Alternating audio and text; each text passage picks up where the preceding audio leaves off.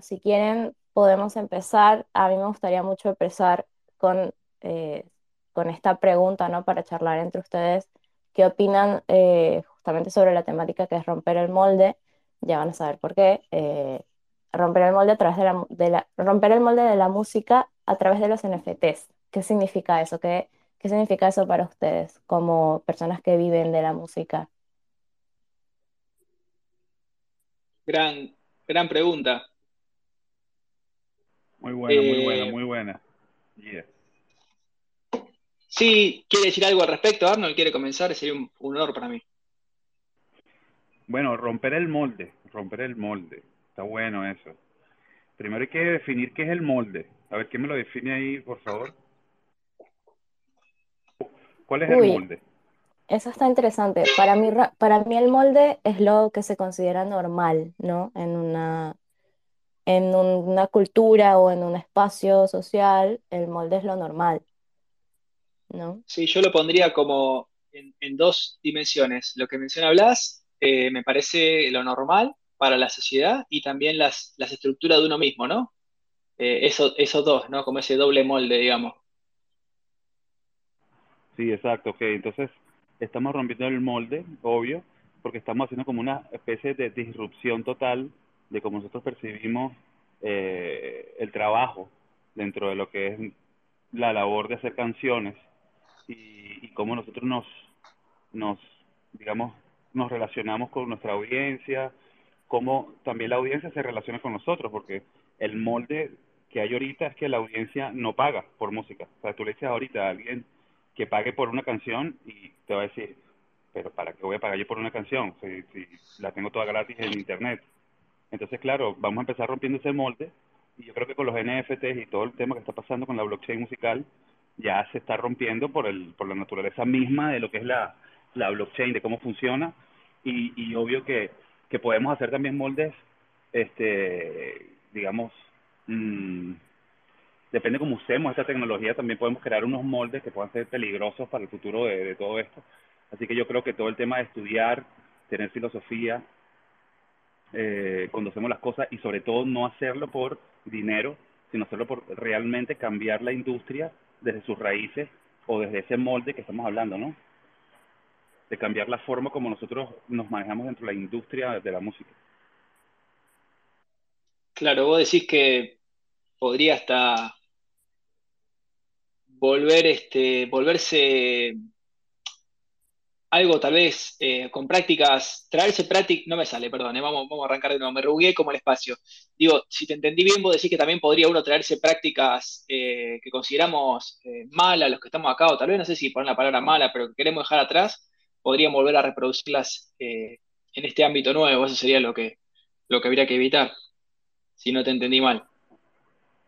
Bueno, yo creo que sí está mal, o sea, yo creo que sí está mal como, como está la música, es decir, ahorita mismo eh, un músico no, no puede vivir de, de, de vender canciones, ¿no? Entonces ya ese molde, ese molde no está funcionando. Entonces ahora estamos aquí creando una especie de, digamos, de, nuevo molde, de una nueva estructura para poder eh, algún día poder vivir de lo que hacemos y, sin, sin, por, ello buscar el tema de, que estamos eh, haciéndolo por dinero, sino que es un trabajo, es un trabajo durísimo. Quien hace música lo sabe. Entonces ya ahí este, la blockchain nos está ofreciendo unas oportunidades increíbles y, bueno, no deja de ser Internet y, y cómo nosotros nos manejamos por Internet. Eh, pero bueno, ¿cómo rompiéramos ese, cómo, cómo estamos rompiendo ese molde? A ver, eh, alguien que me, que me, que me, que me ayude ahí, ¿cómo, cómo lo estamos rompiendo? ¿Cómo, cómo lo podemos empezar a romper y, y construir uno nuevo, ¿no? Porque aquí estamos construyendo. Entonces la idea es cómo construir ese nuevo molde este, en, donde, en donde nos pueda ir bien, o sea, donde podamos estar felices realmente y dejemos esas frustraciones de lado que nos ha dado la Web 2 durante más de una década.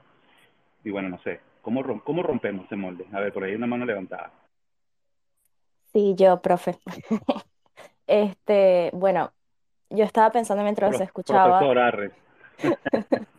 eh, sí, sí.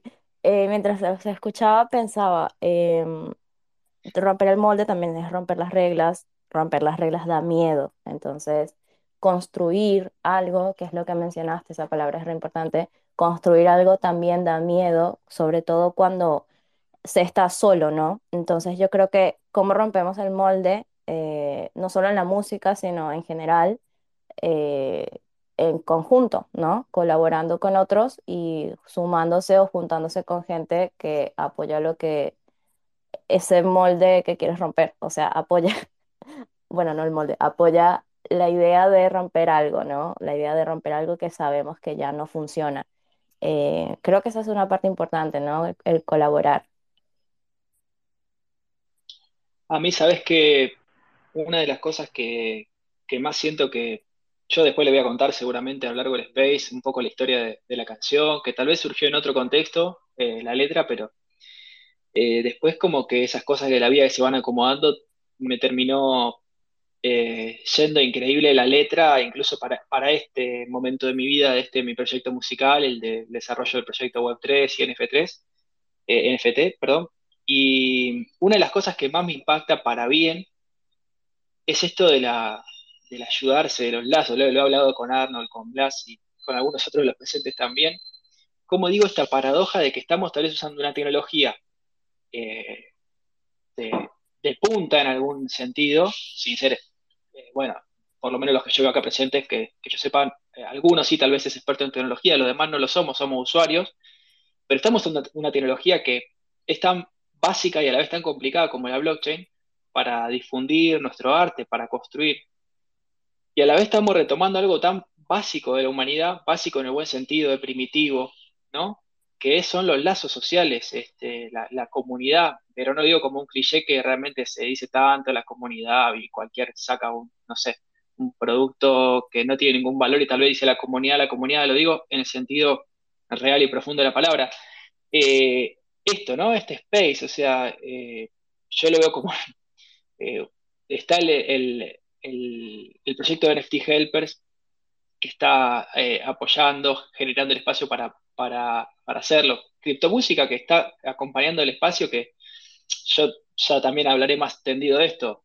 Todo lo que en este año aprendí, compartí, no lo compartí en otro ámbito de mi vida y de mi vida musical que tiene más o menos, si yo tengo 35 años, mi vida musical tiene 20, 21 años eh, estrictamente, ¿no? Y cómo hay tantos lazos, tanta ayuda, tanta solidaridad, tanta colaboración. De hecho, este proyecto, eh, muchos de ustedes lo saben, es una colaboración con Blas. Ella hizo el arte de tapa, eh, que es una belleza, eh, que ya lo habrán visto, fuimos compartiendo, después lo, piñaremos propiamente dicho. Y somos personas que tal vez en, el mundo en el que vivimos, no sé, nos vemos en la calle y nos rozamos y nos miramos mal tal vez, o nos cruzamos en una esquina con el auto y, y nos tocamos bocina y, y, nos insultamos. Yo siempre me insulto con Blas en las esquinas. bueno, y, y de repente estamos hablando a las 11 de la noche, a las 12 de la noche, a la 1 de la mañana, che, mirá el adelanto que hice, che, eh, ¿te gusta, no te gusta? Me encanta, le cambiamos esto, dale, ¿cómo vamos? Haciendo investigación, todo el researching de, de marketplace y blockchains, eh, y de repente llega el momento de hablar de números tal vez y hay, pero la mejor, eh, la mejor voluntad del mundo, ¿no? Decir, che, nadie está se dará en algún contexto, no digo que no, tampoco va a ser todo color de rosa ni, ni naif, pero digo por lo menos lo que yo vi hasta ahora, ¿no? Eh, sí, arreglalo vos los porcentajes, no pasa nada, no me interesa, como decía Arnold, ¿no? Obviamente que hay un, interés económico en cuanto a que no hacerse rico, sino a, a, generar un ingreso para, en mi caso, por lo menos hablo yo, después cada uno hablará de su parte, este, poder dedicarle un poco menos de tiempo a otros trabajos y dedicarle un poco más de tiempo a este, que es el que más me apasiona. No quiere decir que mi otro trabajo no me apasione. Pero, bueno, nada, me extendí un poco, este, este es mi vicio. Ya los que me conocen saben que soy charlatán, pero para mí estamos rompiendo el molde por ese lado, ¿no? Eh, retomar esos lazos sociales eh, y creativos artísticamente, ¿no? O sea, estar colaborando con artistas, no sé, todos mi, mis veintipico años anteriores a la Web3, cuántas colaboraciones eh, hice y en este año este, ya van varias, no las tengo contadas, pero ya van varias y algunas están en proceso. Arnold, todo tuyo. Sí, lo que estás diciendo es muy bueno. Una aclaratoria es que eh, a mí, una cosa que yo, a mí no me gusta de, de, de, de yo, yo, directamente no, no, yo no me sumo a proyectos. Cuando a mí, por ejemplo, cuando a mí me dicen, mira, que vamos a hacer esto porque vamos a ganar un montón de plata, yo ya voy para otro lado. O sea, ya yo no me monto en un proyecto así porque este, me suena especulación y tal.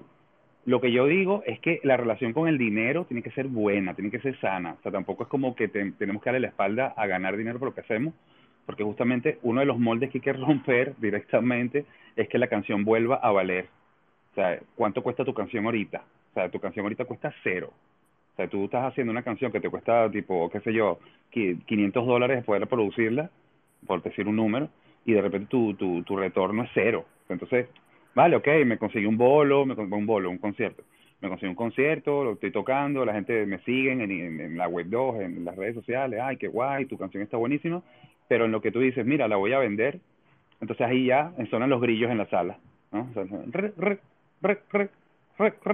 entonces, eso es lo que primero que hay que cambiar. O sea, que hay, no es que lo hacemos porque nos queremos hacer ricos con esto, ni, lo, ni estamos en búsqueda de, del dinero como, como fuente principal, de, como motivación principal, pero obvio que eso, que la relación con el dinero tiene que ser buena y tiene que haber un intercambio. Yo creo que con los NFT eso va a suceder, este, está empezando a suceder y, y, bueno, nada, yo creo que lo que hay que aprender también es a ponerle un buen precio a nuestra música eh, y que sea accesible, o sea, que, la gente pueda acceder a poder comprarla tanto con fiat o como con cripto, porque no podemos olvidarnos que la web 2 ahorita todavía eh, existe y, toda la audiencia está allí. Este, pero bueno, nada, eso, que romper el molde para mí, empezar a ponerle otra vez valor a la música, a la canción. Este, si la canción de ahorita uno puede vale cero, pues bueno, pues le ponemos un dólar, pues. Entonces ponemos mil copias de ese NFT y bueno, tenemos mil, mil, mil copias que valen un euro y si vamos trabajando y vamos haciendo promoción y vamos, vamos haciendo conciertos, vamos promocionando nuestros proyectos NFT y la comunidad empieza también a valorar el hecho de que, bueno, vamos a apoyar este proyecto, no cuesta nada, cuesta un Matic, o bueno, no cuesta nada, cuesta un Ethereum, arre, mentira, broma, broma. Este, digo que hay que, hay que, hay que ponerle otra vez valor a las canciones. Yo creo que ahí es donde empezamos a romper el molde y educar a la audiencia otra vez a que si hay que pagar por la, por la música. Entonces los NFT nos vienen a dar ese valor de, eh, de ownership. No sé cómo decirlo en español. ¿Cómo podemos decir ownership? Eh, sí, propiedad sería. Sí. ¿No? De tener la propiedad de que yo compré eso, tengo, tengo, la, tengo la propiedad de, de, de, no la propiedad intelectual, sino tengo la propiedad del NFT. Y entonces eso vale dinero. Y sobre todo que le podemos poner utilidades, podemos ponerle entradas a conciertos, podemos ponerle cosas que ya con, como íbamos con la web 2 era imposible. Bueno, imposible no, pero era bastante...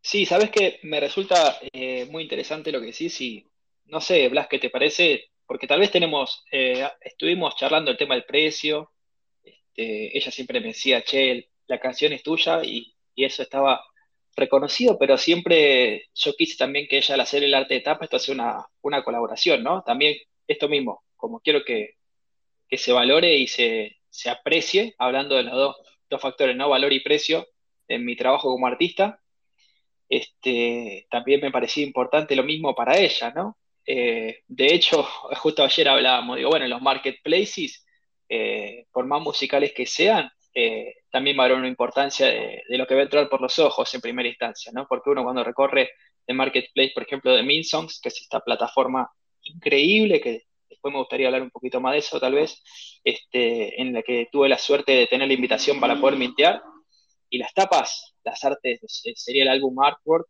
eh, es increíble.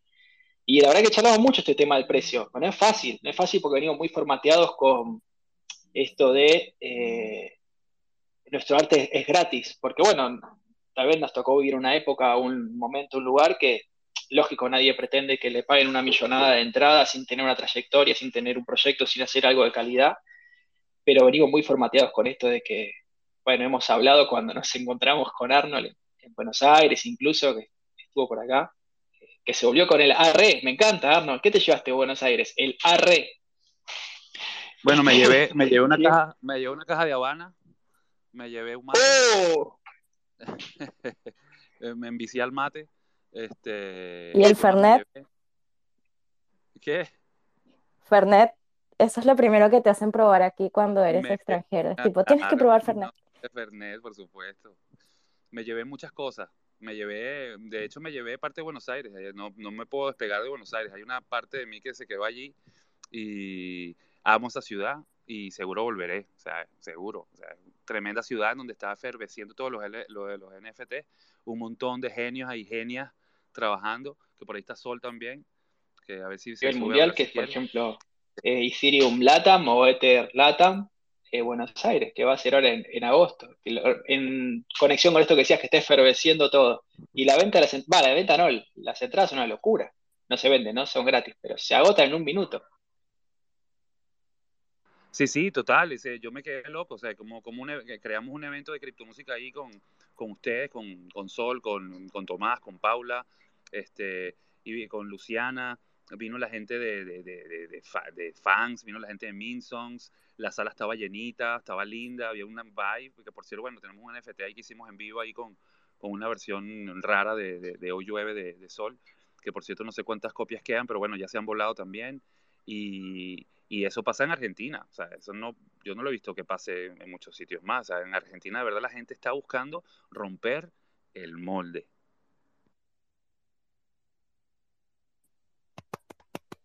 ¡Vamos! Yeah. Y me llevé también el arre. Sol. Me creo que me pegó sol el arre. sí, sí, es muy sol el arre. Si está por ahí, que levante la mano porque creo que te pegó el arre. Bueno, hablando. Que hable, que hable, que hable. Dale, este, ¿quiere decir algo? Está, está más que invitada. No la queremos poner un compromiso tampoco. Este, mientras, si se suma a decir algo, yo quería completar un poquito la idea del precio. Este, ¿Sabes que le, hemos puesto un precio eh, interesante? Eh, hicimos un poco el, el, camino este del aprendizaje que Arnold mencionó. Yo tengo algunos NFT en, en Polygon y en Tesos. Este, bueno, algunos ya me conocen y incluso algunos de ustedes de los acá presentes son este, propietarios de algún NFT mío. Y bueno, Blas también, es, ella tiene antes también, ¿no? Ella podrá contarlo por su parte. Pero en ese camino que fui haciendo en este año, algunos NFT están a la venta y otros son eh, que los he preparado como una especie de, de regalo por alguna ocasión en especial, eh, algún space, algún, momento importante en este año. Y sí, ah, siguiendo un poco lo que tantas veces hemos charlado con Arnold en los espacios de criptomúsica los sábados, hemos empezado con precios muy accesibles, muy accesibles. Y bueno, se han realizado algunas ventas que, por más humildes que, parezcan, a quien lo puede ver en la blockchain, realmente con los nulos ingresos que, a mí me estaba dando el, el mundo web 2 o tradicional, es un montón. Eh, lo he hablado en eventos IRL de criptomúsica este, que hicimos, que mencionaba Arnold, y digo, wow, que, esos tal vez NFT baratitos, por decirlo de alguna manera, que, llevamos vendidos. Eh, tengo una canción en un sitio que se llama MIX, otra canción en, la versión eh, Polygon de Minsons, que ahora se llama Factory, o un Parenteia, que es un videoclip colaborativo, videodanza, con un artista también de, acá de zona oeste del conurbano bonaerense, que es donde soy yo. Este, y se han ido vendiendo, ¿no? Por supuesto que quedan por vender también. Eh, no es que hacemos sold out eh, todavía, pero se van vendiendo. Ahora, el tema este era un caso especial, hemos hablado mucho con Blas cuando a uno a veces siente que llegó el momento de decir, bueno, a este, en este momento vamos a, a ponerle un precio un poco más importante, ¿no? Eh, esto es un one of one, como se llama, es algo único y la canción la verdad que está eh, producida de una manera distinta. Yo siento que es una, producción muy linda, donde hubo una inversión de dinero importante en la producción. Eh, productor Pablo Yelasi es un músico muy prestigioso, aparte un gran amigo de, mi zona. Este, han tocado todos los instrumentos que se escuchan en la canción, son instrumentos eh, reales, analógicos, grabados en estudio, cada uno por músicos profesionales de ese instrumento, cada uno, a los que se le pagaron los honorarios correspondientes yo canto, toco la guitarra, compongo, este, pero están los, están los coristas, está el bajista, está el baterista, está el guitarrista, y es una canción masterizada y grabada en estudio, y digo, esto es distinto a lo anterior, ¿no? Acá estamos eh, ofreciendo algo que es mejor calidad, así lo siento yo. El arte de tapa me parece eh, prodigioso, entonces decidimos ponerle eh, un lindo precio diciendo, bueno, este, empecemos a valorarlo nosotros, ¿sí? Y confiemos en que va a llegar aquella persona que, que tenga el, el, activo en criptomonedas para, invertir. Será hoy, será mañana, será dentro de dos años, no lo sé. Confiamos en que va a llegar. Eh, no estamos desesperados corriendo atrás del dinero, pero charlamos mucho con Blas de ese tema y, dijimos, vamos a ponerle este, el precio que sentimos que corresponde. Así que bueno, hicimos un poco de numerología, sueños, interpretación de sueños y, terminó con 0.59 Ether, que, que, fue el precio que quedó minteado. Perdona, ¿cuánto lo, ¿cuánto lo pusiste? Perdón, no lo escuché, disculpa. 0.59. Ethereum. Ethereum. 0.59. Muy bien, muy bien. Buen precio. Es un precio. Sí, yo quería agregar. Ay, perdón. ¿Quieres hablar tú, Tomás, primero? No, no, a mí interrumpime porque sabes que si no me quedo hasta las 12 de la noche hablando solo.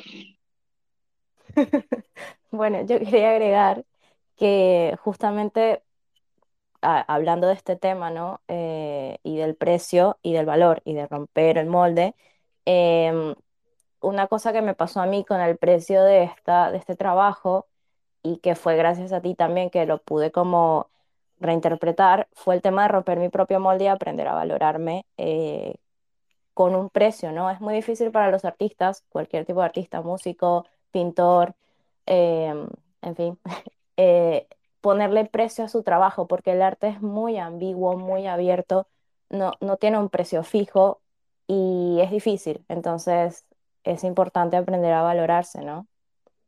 Y no tener miedo también a poner algo a un precio que pienses que capaz que es exagerado, porque al final es tu valor y es lo que uno piensa que vale y eso es súper importante. Si alguien, la persona que se enamore de ese NFT lo va a comprar el precio que esté siempre que pueda, porque ese es el precio que para esa persona también vale. Exacto. Bueno, a ver, muchos de los que están acá, ahora enseguida vamos a abrir el micrófono seguro para que alguien comente algo, pero se ha hablado tanto últimamente del síndrome del impostor que a veces tenemos los artistas, que es algo a trabajar, ¿no? Y tiene que ver con este contexto que mencionaba Arnold, donde estamos acostumbrados que nuestro arte no vale, no tiene precio, es gratis. Bueno, acá en Buenos Aires, yo no sé cómo es en el resto de Latinoamérica, después alguien lo quiere comentar, pero eh, es común pagar por mostrar tu arte. Ni siquiera que no te paguen, si no, o sea, eh, buscando lugares para presentarte, lo más común sin que a nadie se le mueva un pelo es que te puedan pedir este, que vos pagues, ¿no? Como si fuera un alquiler de la sala y que aparte tenés que llenar y, cumplir un montón de condiciones. Bueno, y eso te va formateando la cabeza y el corazón de una manera que tal vez te hace sentir esto, ¿no? Como un, un impostor. Eh, yo cómo voy a, pedir a que, se reconozca en precio el valor de mi obra. Bueno, eh, a ver, este, está el corazón y el esfuerzo de mi vida en esto. Yo lo reconozco, eh, vamos a empezar por ahí, ¿no? Doy una invitación a todos los que son artistas en la sala a empezar por ahí, ¿no? Porque si no, por más onboarding que hagamos con las demás personas para explicarle la tecnología, la blockchain y demás, eso no va a cambiar.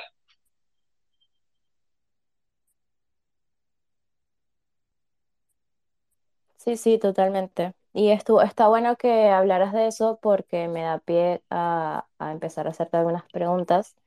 Em, si quieres, ¿estás preparado para tu entrevista? No. Bueno, no importa, la vas a hacer igual. ¿Qué hacemos? Eh, ¿Volvemos el miércoles que viene a la misma hora? No, no, no, no, no, es ahora. Em, eh, un, rey de los spaces como eres tú, eh, la verdadera reina, pero no sé si es, tal vez alguien quiera decir algo un momentito de todo lo que fuimos hablando, comentar algo o lo hacemos después eso.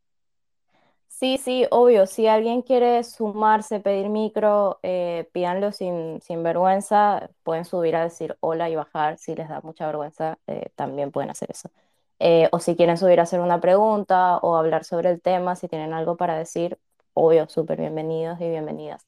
Y de hecho, eh, Sanchi, que es la segunda persona que está detrás de Nefty Helpers, está haciendo un hilo con varias cosas que vamos mencionando y creó un hashtag que se llama Romper el Molde, que también si no quieren sumarse a hablar por X, porque no quieren, les da vergüenza, pueden eh, usar ese hashtag y contar cómo piensan ustedes que se, que se rompe, ¿no? Ese molde. Está bastante bueno esa dinámica también.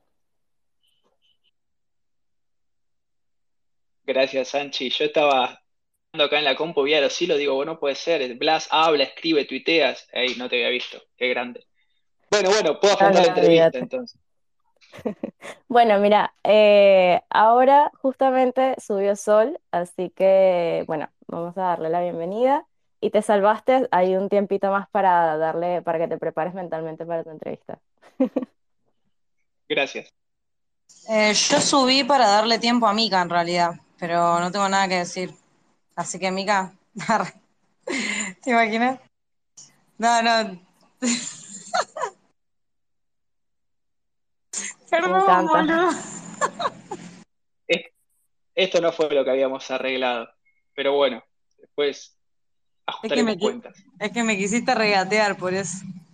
No, lo que quería decir es que, mm, es que bueno, me alegra mucho que estén haciendo, que estén colaborando como, como artistas Web3. Igual me parece súper importante explicarle a absolutamente todo el mundo que existe en la faz de la Tierra lo que, lo que es la energía y la tecnología de la blockchain, eh, más allá de cualquier, de cualquier objetivo personal que tengamos, como por una cuestión de evolución también.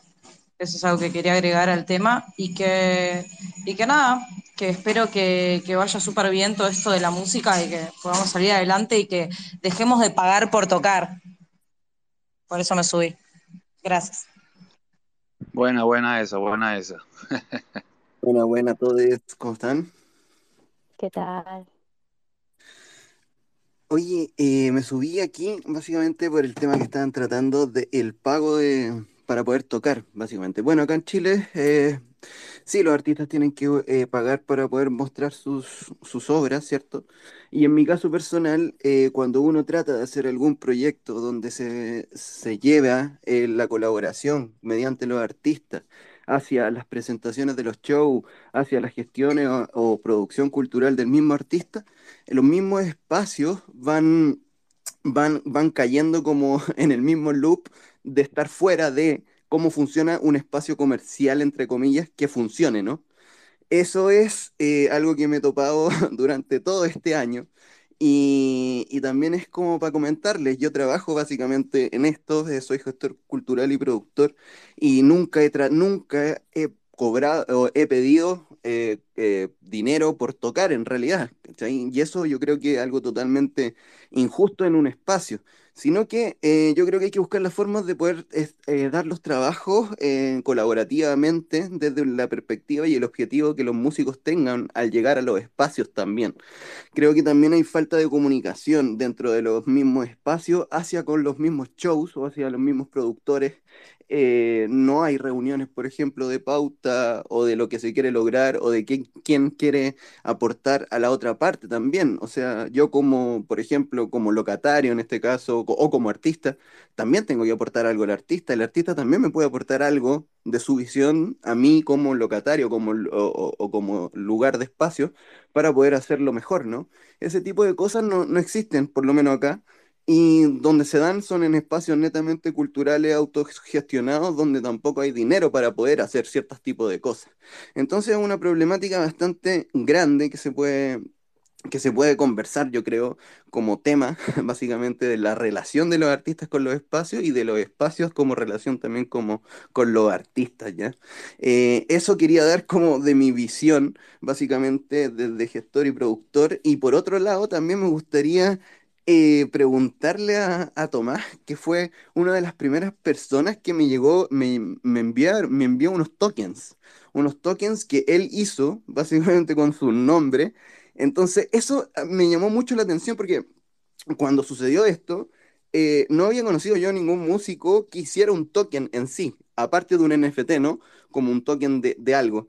Me gustaría saber más sobre de a dónde sale como también esa idea de tener un token que, básicamente eh, cómo poder ocuparlo o, qué te imaginaste también con, ese sistema, ¿no? De poder eh, hacer un token para ti y de, cómo llevarlo a, a, ser utilizado, ¿no?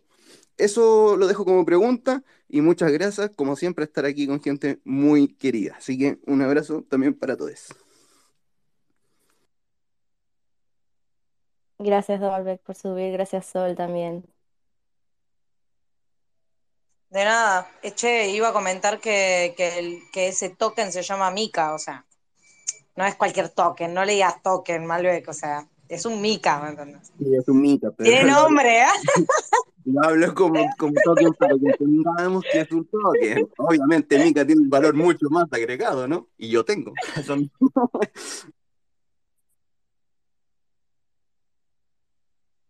Sí, gracias, gracias. Este, bueno, eh, yo fui el primero en mandarte un token, pero vos fuiste el primero en mandarme una pizza por la blockchain. Así que estamos a mano.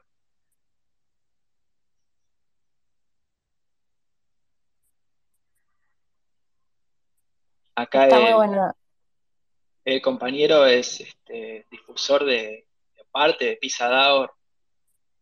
Ah, si no me equivoco, estuvo atrás de, de algunas porciones de pizza que comimos en el evento de, de criptomúsica. Así que increíble. Che, Blas, ¿querés que conteste ahora la pregunta? ¿Querés que vayamos con la entrevista y eso va a estar en la temática? Como vos quieras. Mira, yo creo que ya está todo fluyendo y igual la entrevista te la hacen los oyentes, me parece. O sea, todas las personas que están acá subiendo ya te están haciendo preguntas mucho más Me, interesantes que la que yo te habría hecho. me debo a esta audiencia, digo, le debo a, a esta audiencia. Bueno, eh, mirá, primero, eh, Malbec, increíble lo que decís, que todo tu labor de gestor cultural y demás. Este, y yo justamente lo que decís ayer, estas sincronicidades que se vienen dando últimamente, ¿no? Cuando uno se empieza a abrir un poquito a la intuición, porque esto que vos mencionás hoy lo hablé hace menos de 24 horas con un amigo que es sonidista, y llegamos a la misma conclusión que decíamos, o si es un lugar comercialmente bien parado, no hay música en vivo, y si hay música en vivo es un atraso, es un antro, ¿viste? Por lo menos acá pasa, salvo honradísimas excepciones, ¿no? Entonces como que el que tiene el bar, el boliche, el restaurante, el salón, la sala, lo que sea, que se dedica a, a dar música en vivo, bueno, tiene la vaca atada de alguna forma, como decimos nosotros acá, porque está el ejército de músicos independientes que quieren tocar. Entonces ya saben que todos agachamos la cabeza, sí señor, que cuántas entradas tengo que vender como si fuera el empleado, ¿no? Dueño del boliche, le vas a vender las entradas, si no las llegas a vender, las pagás vos de tu bolsillo, un horror. Este, y ese lugar no tiene un modelo de negocios que, que se actualice, que tenga una estética adecuada a la, no sé, a la moda actual, que sea algo lindo, moderno, saludable, con cosas tan concretas y palpables como tener un lindo baño, una buena consola de sonido, una linda iluminación. A veces parece que si, che, bárbaro, la máquina del tiempo, acabo de entrar a 1993, voy a tocar, ¿viste? Eh, eso es complicado. Obvio que también el músico tiene que aportar valor, porque si yo voy, desafino, canto, mis canciones son horribles, bueno, no, no estás obligado, es obvio, ¿no? Obviamente tiene que haber como una especie de, de curaduría y, y de reciprocidad en lo que uno ofrezca. Pero es una problemática que, no sé, ahí los helpers después considerarán que incluso tal vez es una temática para un space propio porque es súper complejo. Pero bueno, gracias a Dios tenemos gente buena y, y linda acá como Malbec, este, gestionando la cultura desde otro lugar. Eh, y bueno, con respecto a la pregunta del token, eh, vos dijiste fuiste el primero. Yo cuando hice el token, este, hice algo que no lo conté en ningún lado. Ah, eh, Arnold quiere hablar ahora. Hago una pausa, no tengo problema. No, no, para nada, no te quiero interrumpir. No, que dijiste lo de que, a veces vemos como que la industria de la música o, las cosas que hacemos, ponerle valor a la, a la música es algo complicado. Yo veo que el, el- el negocio de la música es algo realmente fácil. Lo que pasa es que nos, lo hacemos complicado y a veces lo sobrecomplicamos. Yo soy el primero que a veces he complicado mil veces este, eh, pro- proyectos, poniéndole un montón de leyes, poniéndole un montón de cosas. Yo creo que el negocio de la música es bastante sencillo, es bastante, mm, tiene que ser bastante fluido y, y realmente lo que los complicamos somos nosotros. Entonces, am, yo creo que, que deberíamos empezar a poner las cosas muy sencillas, muy ah, fácil de acce- ac- accesibles y, y bueno, nada, eso, que, que nosotros somos los que hacemos complicado realmente el, tema, pero la, industria de la música y el negocio de la música debería ser algo sencillo, fácil y, que, y, que, le llegue a la gente de una manera muy clara y muy, a la audiencia de una manera muy clara y muy concisa eh, y que se entienda muy bien el proyecto y el universum de lo que está brindando el, artista. Eso es lo que quería decir. Sí, totalmente. Eh, es cierto que a veces la complicación viene de todos lados, ¿no? Uno sí puede tender a, a demonizar al bolichero, como le digo yo, este, pero es así. Tenemos que aportar de la parte de, de todos, concuerdo con eso. Este, a veces también el músico está, viste, hola, sí, tráeme, eh, ¿cómo es la frase? Una ciruela flotando en perfume en un sombrero de hombre. Este, tampoco obviamente que así se puede llegar a ningún lado, porque es cierto, ¿no? Es, hablas con, los productores de los eventos y, parece que hay un Mick Jagger por cada cuadra de, La Matanza, así que La Matanza es el barrio donde vivo yo. Lindo nombre, lindo nombre. Pero, bueno, este, yendo al token, este, que preguntaba acá Malvé, eh, yo cuando lo mintié. boludo, perdón, ¿eh? ¿Por qué, ¿Sabés por qué le pusieron la matanza? Mm, o sea, sos historiador, boludo, dale, por favor.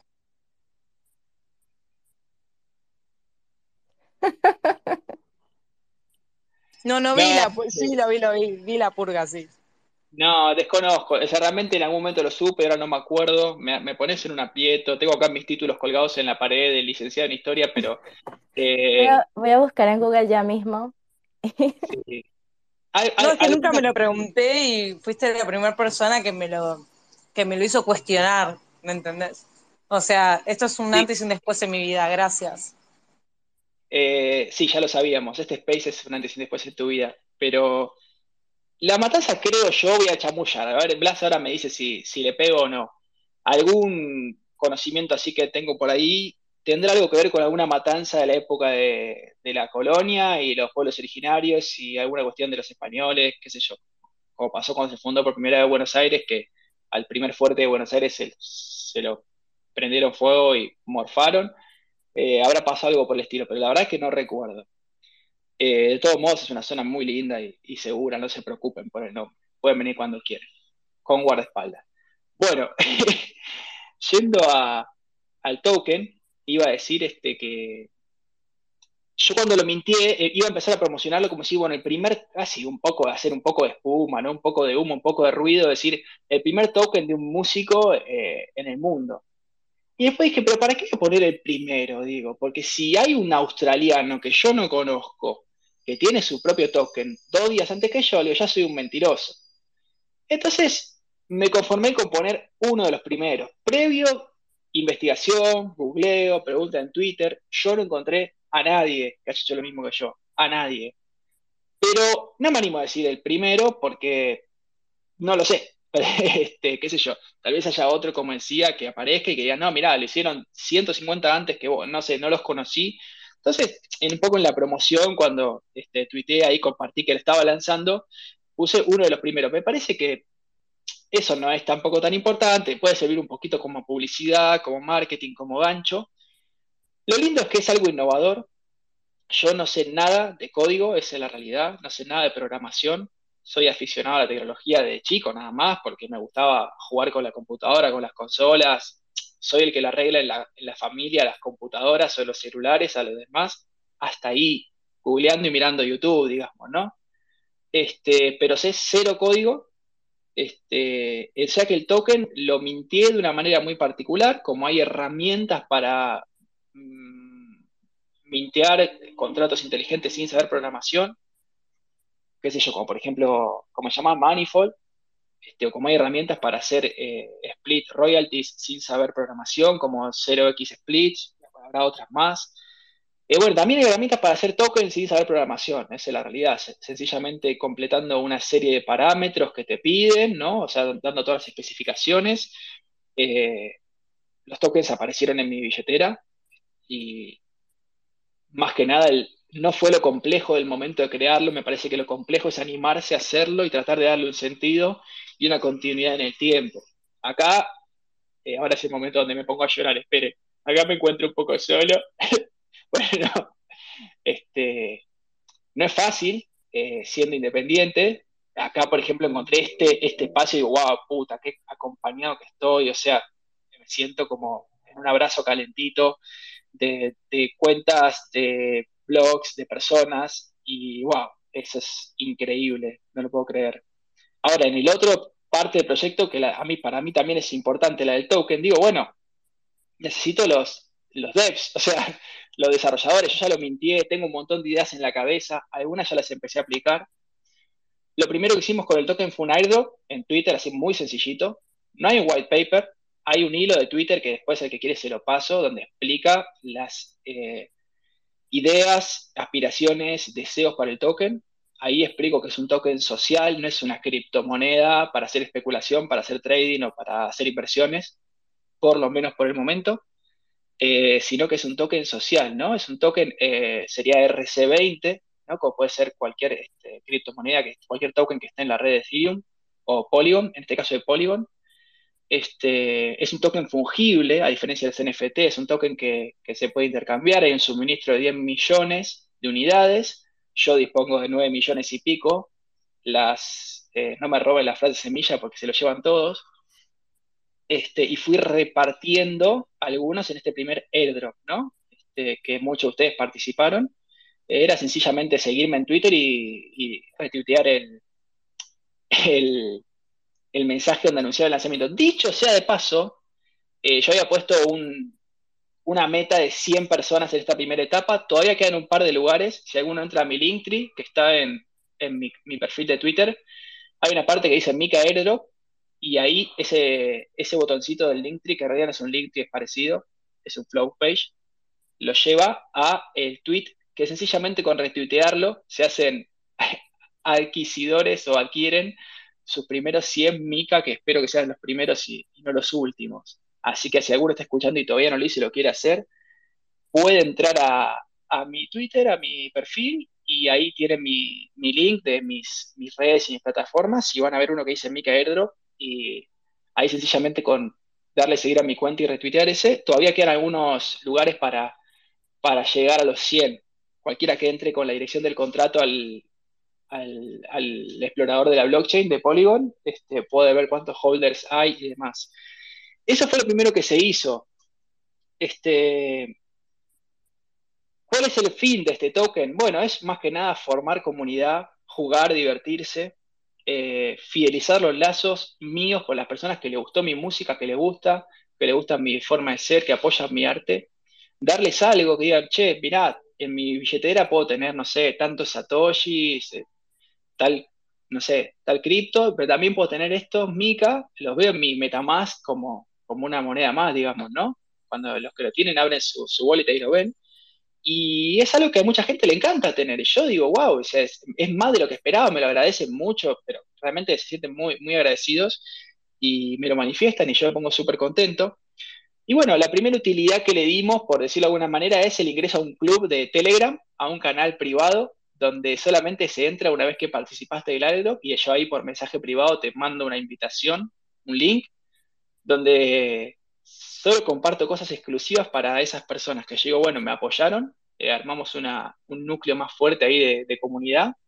Por el momento escribo yo solo, es como un hilo de mensaje donde se puede responder a cada mensaje. Y ahí comparto cosas exclusivas, es decir, no sé, estoy en un ensayo, estoy en una producción, grabé un videíto, un adelanto, una muestra, una noticia, la saco antes ahí que en Twitter, en cualquier lado, ¿no? Por ejemplo, este, este drop, eh, lo anuncié ahí unos días antes que anunciarlo en cualquier lado y así nos vamos manejando, ¿no? Eso fue lo primero. Ahora estamos planeando, digo, estamos para que suene más grandioso, lo estoy haciendo yo solito acá con mi computadora, eh, un concierto eh, exclusivo para los tenedores del, token Mica. Me gustaría mucho, en este caso, no para, para sacarles Mica, pero sí para darle circulación, que haya que pagar por la entrada, justamente el único medio de pago sea en Micas, ¿no?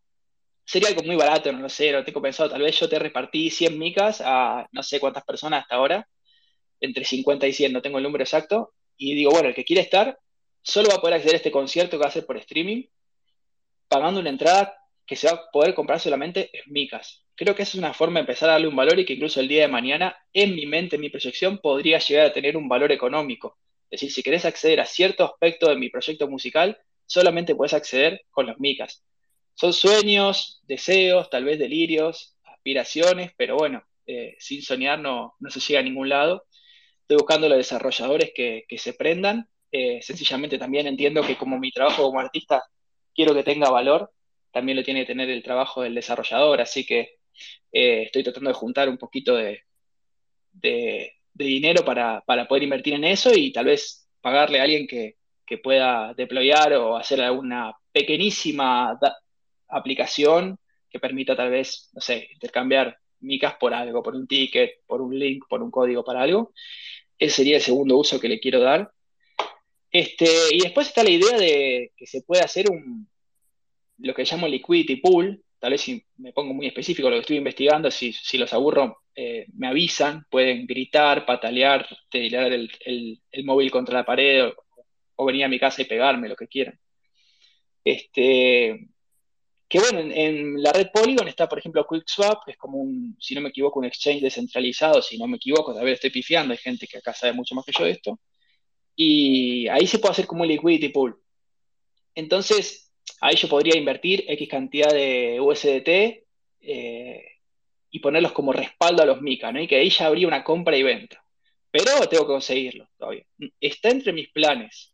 Vamos a ver cuándo lo pueda lograr, ¿no? No tengo un roadmap tan claro con fechas y demás, porque realmente la financiación por ahora es, es escasa, pero ¿quién dice que la cosa pueda cambiar de un momento a otro? Entre mis planes claramente está hacer ese liquidity pool, aunque sea para empezar, y bueno, ahí el dinero que uno puede invertir va a ser el respaldo y el valor que le dé al token, ¿no? Si, qué sé yo, si hay 10 millones de suministro, voy a decir cualquier número, voy a inventar, ¿no? Voy a inventar cualquier cosa. Ustedes no le den bolilla al número, pero para que lo entiendan.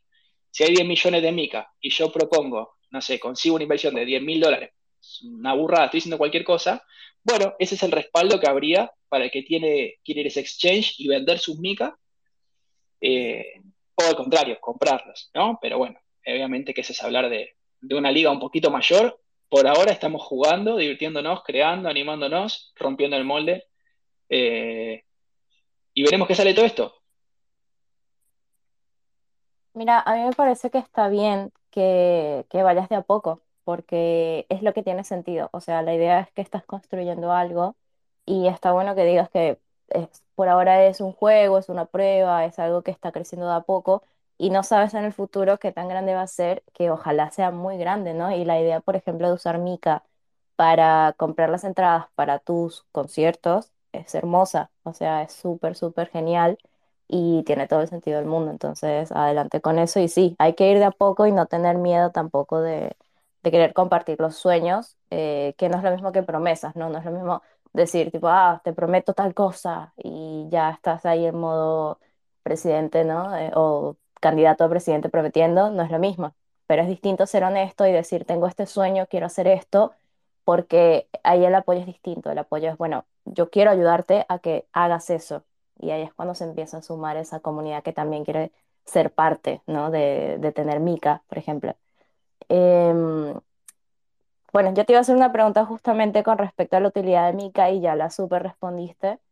Y antes de hacerte más preguntas, David había subido eh, a hablar hace un ratito. Eh, no, no, sé si quieres hablar ahora. O no sé si Tomás habías terminado.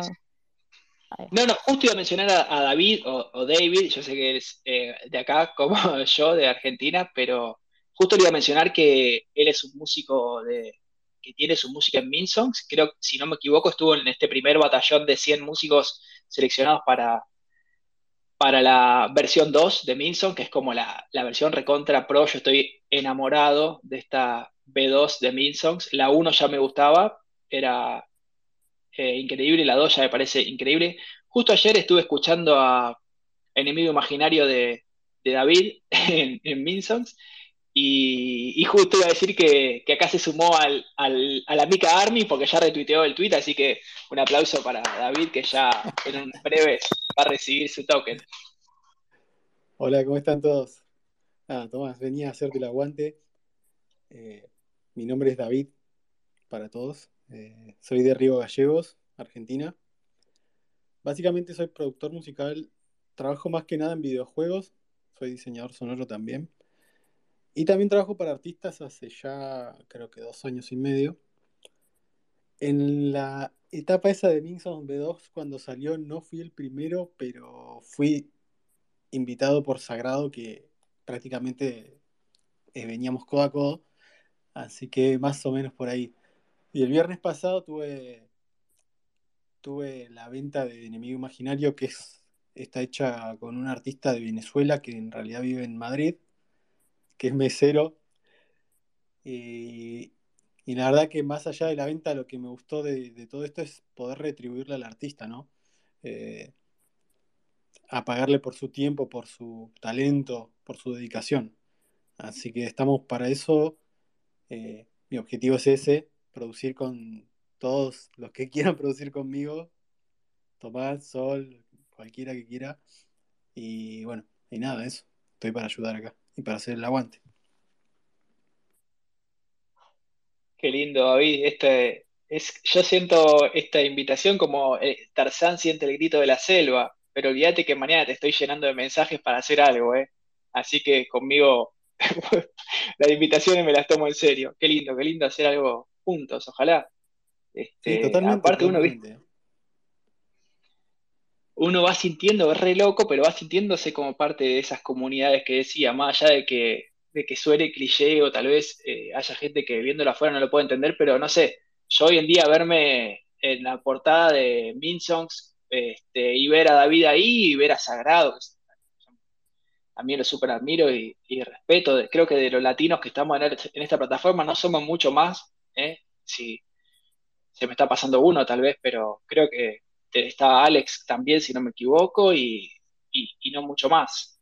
Bueno, yo, Este, yo no, no, no dije nada, pero porque en realidad no estaba respetando al artista, pero hay una artista más argentina en, en Minson B2. que bueno, no- tal vez me, se me estoy olvidando, no la conozco. Podemos mencionarla por mí, obviamente. No, primero yo que le había preguntado a Sol, y Sol me dijo que iba a sacar algo con criptomúsica, que está acá, unos genios, así que le di una de mis invitaciones eh, a Paula, Paula Paz. ¡Vamos! Qué genial. Paula sí es una, gran amiga de, de la casa. La, adoramos. Y Paula también es parte de Criptomúsica y estuvo en el evento que hicimos acá en Buenos Aires. Qué alegría, qué alegría escuchar eso. Bueno, ojalá. De Sí, Uy, creo, creo que se no cayó o soy sí, yo que me no, desconecté. se, se cayó. Ahí va. Sí, Paula es de las personas que tienen la- una de las energías más lindas que he conocido en mi vida. O sea, es impresionante lo, lo buena que es. Es muy amable y la verdad que qué gusto escuchar eso. Sí, Paula, con Paula igual nos hablamos hace, desde los inicios de, de- de todo esto de Web3. Así que nada, cumplí con mi palabra. A ella hay una artista alemana que cuando yo le dije que cuando yo entre en, en B2 eh, y tenga una venta, iban a ser las primeras en a las cuales me iba a comunicar. Así que bueno, cumplí con mi palabra. Y ahora mi idea también es, eh, trabajo con varios artistas de Perú, de, Colombia, de, Venezuela, eh, que están más en el lado del hip hop. La idea es integrarlos a ellos también, eh, de a poquito ir educándolos con esto y después obviamente todas las invitaciones que tenga es más que nada para, para toda la gente de Latinoamérica, ¿no?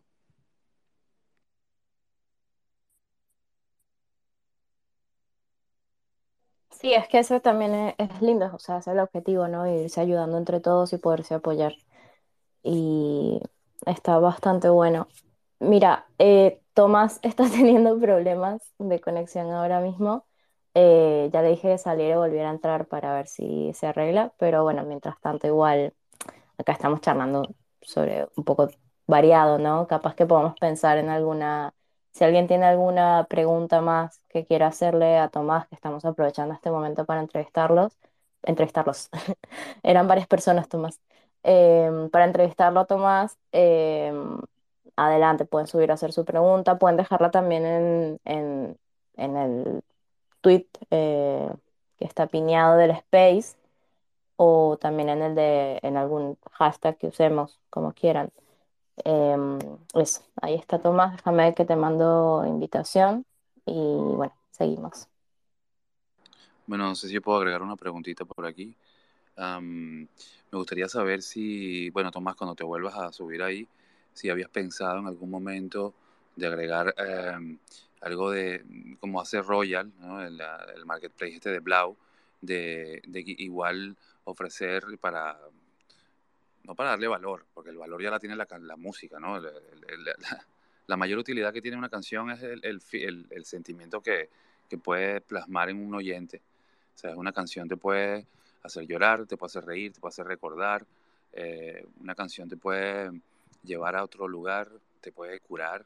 De hecho, de muchas entrevistas que le hemos hecho a los, a los, a los músicos de la comunidad y, y, otros músicos de otras comunidades,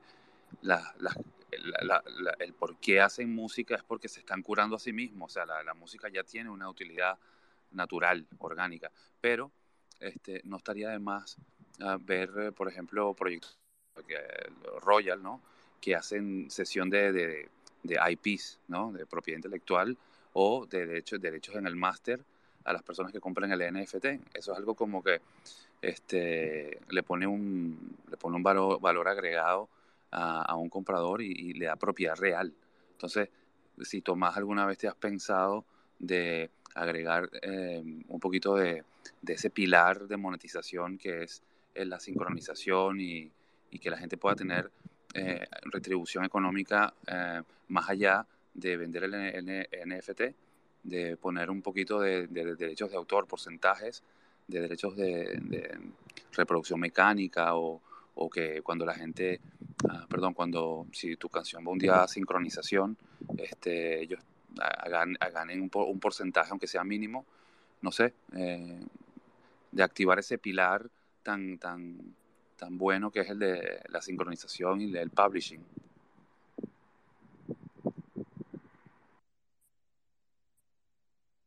Perdón si tengo un poquito de ruido de fondo, es que estoy aquí en una terraza aquí de, con viento y no sé. Pero no sé, eh, Tomás, ¿estás ya ahí? Eh, mira, Tomás sigue con problemas. Eh, ya le mandé la invitación, ya él la pidió también, pero viste cómo es Twitter que hace de las suyas a veces. Eh, pero mientras tanto, a ver, la pregunta está interesante y yo quería aprovechar si Tomás todavía no, no puede subir, más bien a, preguntar o, o, a ver si podías comentar un poco sobre criptomúsica, así algo como breve de lo que es criptomúsica estaría bueno. Aprovechar como este momento de, de caos, ¿no? A mí, me a mí me encanta el caos, porque el caos da oportunidades. Eh, esta puede ser una oportunidad para hablar un poquito sobre criptomúsica, que también es un proyecto en el que yo entiendo que Tomás está involucrado, entonces está bueno. Si quieres, obvio.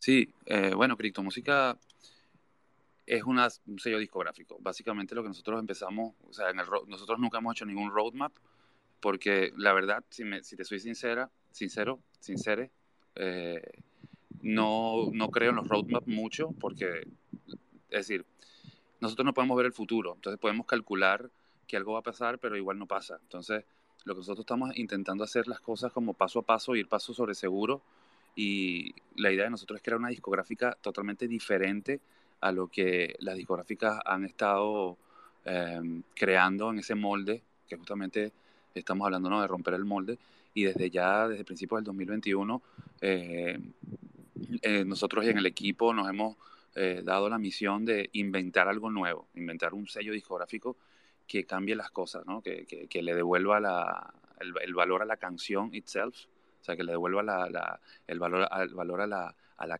a la obra que hace el artista y de educar. Entonces, eh, digamos que sin haber hecho un roadmap, lo que hemos hecho durante casi un año, en el 2021, es educar. De hecho, eh, Tomás, Paula, Sol y un montón de músicos más, eh, incluyéndome a mí, nos hemos juntado a investigar, a hacer recerca, a probar, a hacer experimentos y, y, aprender. Luego de todo ese aprendizaje, lo que hemos intentado hacer es expandir y hacer un boarding a un montón de músicos más que de Web 2. Eh, muchos se interesan en, en, en, en, seguir el aprendizaje y otros no. eh, hay, hay, como una especie de, de, de naturaleza el, en, los artistas. Algunos van con manager, entonces no se involucran mucho, otros sí. Este, y bueno, nada, hemos hecho mucho onboarding y la misión de nosotros en Criptomúsica es esa, hacer una discográfica completamente reinventada que le devuelva el valor a las canciones y, y, que le ponga a los artistas en el frente. O sea, es que, bueno, yo soy artista, yo, yo vengo de la frustración de la Web 2, de, de, tengo un estudio de grabación y no puedo pagarlo con, con, mi, con mis trabajos con las canciones, tengo que pagarlo con un montón de cosas más que hago alrededor. Y, bueno, la blockchain nos ofreció esta tecnología y esta forma de hacer las cosas transparentes, inmutables, irrompibles, no editables. Hablo de cuando haces un token, ¿no? Entonces, eh, eso es un, es un tesoro, es un tesoro. Entonces, ¿por qué no inventar un, un, tipo de, de, discográfica donde el artista sea como el empresario, ¿no? En vez, que, en vez de que haya un ejecutivo ahí eh, detrás que esté eh, decidiendo todo lo que va a pasar en el, en el sello y que todo sea centralizado. Entonces, bueno, nada, eh, nosotros somos una facilitadora. Eh, digamos que podríamos llamarlo como una agregadora eh, futurista. Entonces, lo que nosotros queremos hacer es eso. Básicamente eso es criptomúsica. Eh, y bueno, nada, estamos ahorita en la fase justamente de, crear una DAO poco a poco, porque las DAOs no son fáciles y tampoco queremos crear una DAO que se base en un token eh, fungible. Eh, bueno, ya Mika estuvo explicando que es, un, que es un proyectazo lo que él tiene, a mí me encanta, pero a nosotros, a mí me parece particularmente, a nosotros y el equipo nos parece que, que podríamos hacerlo de otra manera de, de crear una DAO que no se base, eh, perdón, que no se base en, en, que la gente tenga que invertir en comprar un token, este, sino que tenga que invertir en comprar las canciones. Entonces, bueno, estamos inventando, ¿no? Estamos inventando, es un invento, es como estamos en un laboratorio intentando hacer un, una innovación en, en, cómo se maneja la discográfica. Eh, ya tenemos bastantes artistas, estamos haciendo, pronto vamos a sacar, como bueno, con, vamos a sacar con Sol ahorita un, un proyectazo NFT, con, con una nueva canción que se llama Haiku. Eh, tenemos también a, otros, a otra, una, una, banda argentina que se llama Avión. Este, y, y, bueno, vamos desarrollándoles también un poco, ¿no? desarrollando ese proyecto que se maneje en los cuatro pilares de la monetización. Entonces lo que intentamos es que eh, los músicos también se vuelvan soberanos y que aprendan a hacer sus proyectos también para que, para que también sean como autosuficientes ¿no? en, el, en, el, en esta industria nueva de, de, la Web3 y de la blockchain musical. Perdón si me alargué mucho y, y los mareo, pero eh, si alguien tiene alguna otra pregunta eh, o no sé, Bueno, gracias en realidad, porque estuvo bueno saber sobre criptomúsica eh, y, me encanta lo que quieren hacer, los apoyo totalmente y les deseo todo el éxito del mundo y eh, obviamente espero que podamos colaborar también desde NFT Helpers, yo misma y cualquier persona que esté por acá diciendo, wow, me encanta, también que se sume a colaborar. Eh, y bueno, nos, ya eh, Tomás está acá, ya pasó el caos. Eh, ¿quieres volverle a hacer la pregunta o Tomás, tú quieres decir algo al respecto de lo que dijo Arnold?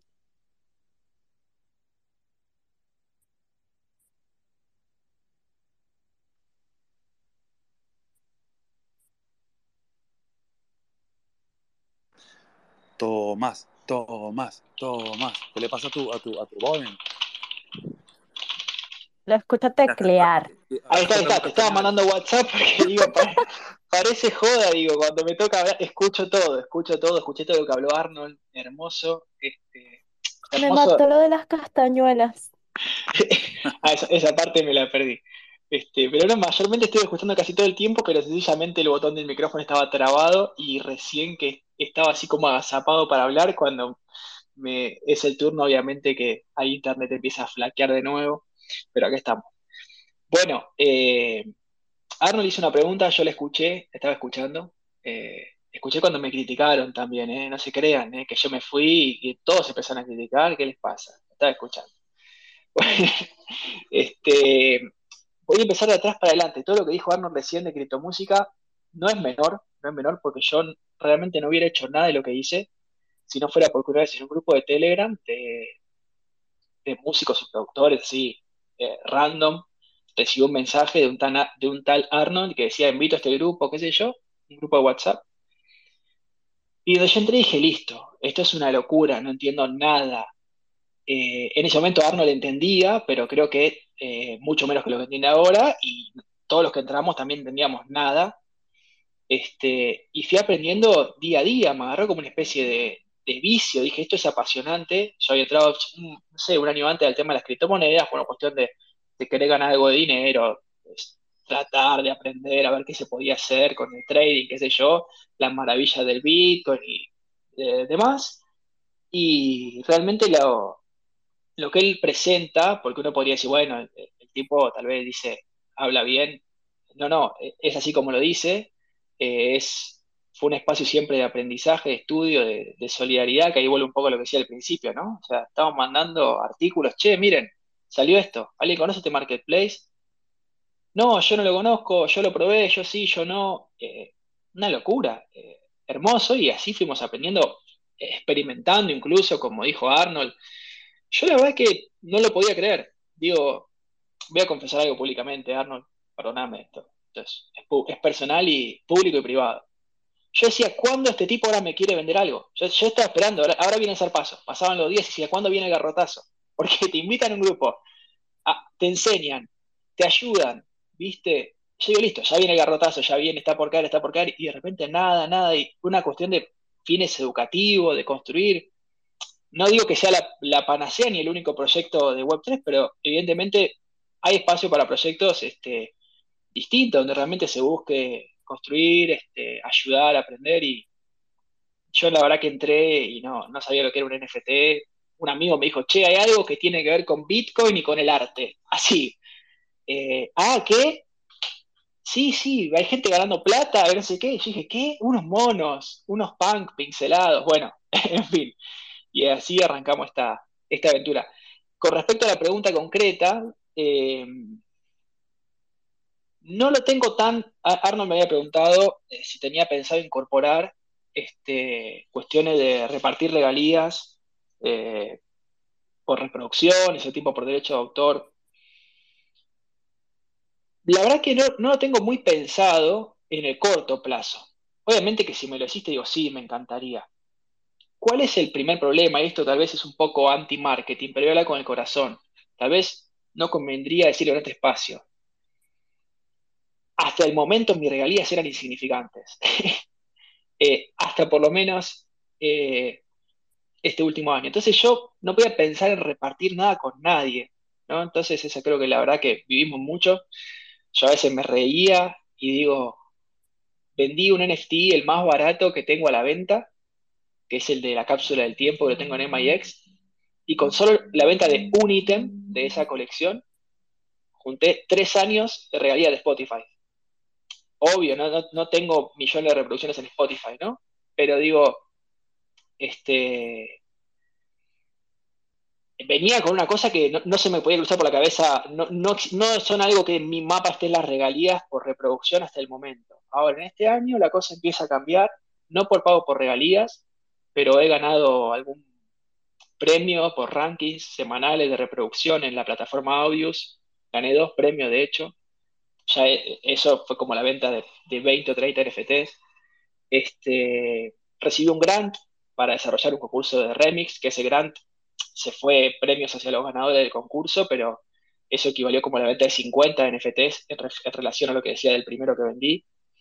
Este, hice algunos trabajos de, sin saber código ni nada en, Web3, pero relacionados con la música, con la cultura, con la, con la gestión de comunidades. Empecé a hacer algunos trabajitos, changuitas le decimos acá.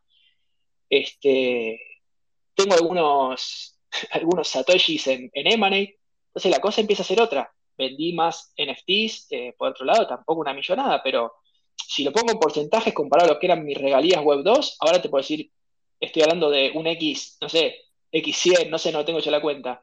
Sigue siendo poco, tal vez no, obviamente que no me alcanza para vivir, eh, tengo que tener otro trabajo full time, lo tengo, gracias a Dios, pero no, no podía tener en mi radar el tema de las regalías. Me encantaría algún día decir, wow, ahora sí, vamos a ofrecer, este, distribuir un porcentaje entre la gente que apoya el proyecto. Eh, pero bueno, es como que no está en mi cabeza, honestamente. Arnold, todo tuyo ahí, levantando la mano te veo. Sí, No, quería, que, quería agregar un, un, punto aquí que me parece muy importante para, para todos los oyentes, este, y es que nosotros estamos ahorita en 1990, o sea, estamos en los años 20 de, de, todo lo que es esta tecnología, así que creo que deberíamos confiar en que eh, hay, un, hay un factor long term, de largo plazo, y no deberíamos subestimarlo. Así que cuando, por ejemplo, tú dices de que, bueno, de momento no tenías este, nada de royalty, seguro lo vas a tener. Este, tú eres un pionero, aparte estás haciendo las cosas muy bien. Y creo que eh, todo esto, los NFT, eh, hay una palabra que me encantó en, en, en, en, argentino que se llama manija, ¿no? Este, la blockchain no es para gente que es manija, o sea, no es para gente que está desesperada por ya tener algo. Y creo que si se ofrecen royalties, estamos pensando en long term, ¿no? De, unos años, ¿no? que cuando empiece otra vez el bull market o cuando ya los pioneros ya sean unas personas que sean curtidas en todo lo que sea el tema web 3, incluso que sigan con la web 2, porque yo no, yo no soy de las personas que, que, um, que le aconsejaría a un músico olvídate de la web 2. No, no, no. O sea, la web 2 hay que seguirla usando y hay que seguirla, hay que seguir um, aprovechando de, de, de, las cosas que ofrece, ¿no? A nivel, sobre todo a nivel de todas esas plataformas que ya tienen audiencia, en donde está el público que te está escuchando y que puedes llegar a más audiencia. Pero bueno, lo que quiero decir es que pensemos en long term. Cuando estamos hablando de NFTs, sobre todo que estamos ahorita en un beer market, pensemos en largo plazo. Y, no, seamos, no, no pensemos en que, que, que, no va a funcionar. Va a funcionar siempre y cuando sigamos trabajando y, utilicemos esa fórmula que, que, que, es la fórmula de, de, de, lo que le da el valor al dinero, ¿no? que es la, la, energía y el tiempo. Es la ecuación de si le estás poniendo energía, le estás poniendo tiempo a esto y estás en la vía correcta y lo haces correctamente todo bien, en long term, a largo plazo, vas a tener mucho que ofrecer con tus royalties. Yo aplaudo tu trabajo y cre creo mucho en él. Y no es que te estoy diciendo que lances regalías con tu, con, tu, con tu trabajo, ¿no? Para nada. O sea, no es un consejo de hazlo, sino es un, es un tema de que no hay que subestimar y sobre todo no hay que ser manija y decir, es que no lo tengo. Yo creo que hay que tener paciencia en estos momentos de, de beer market y es un momento súper bonito para, para hacer onboarding, para enseñar a la gente, para que sea accesible, ¿no? Y, y, que la gente si quiere comprar un Matic, ahorita son céntimos, este, no cuesta tipo 3 dólares un Matic, eh, o incluso hay colecciones, si uno quiere comprar y empezar a practicar de ser coleccionista, hay colecciones que han bajado mucho de precio, entonces puedes comprar eh, NFTs que estaban muy caros antes, eh, y ahora, no sé, es como, hay que pensar en long term, eso es lo que quería decir. Perdón que me alargué y te interrumpí, Tomás.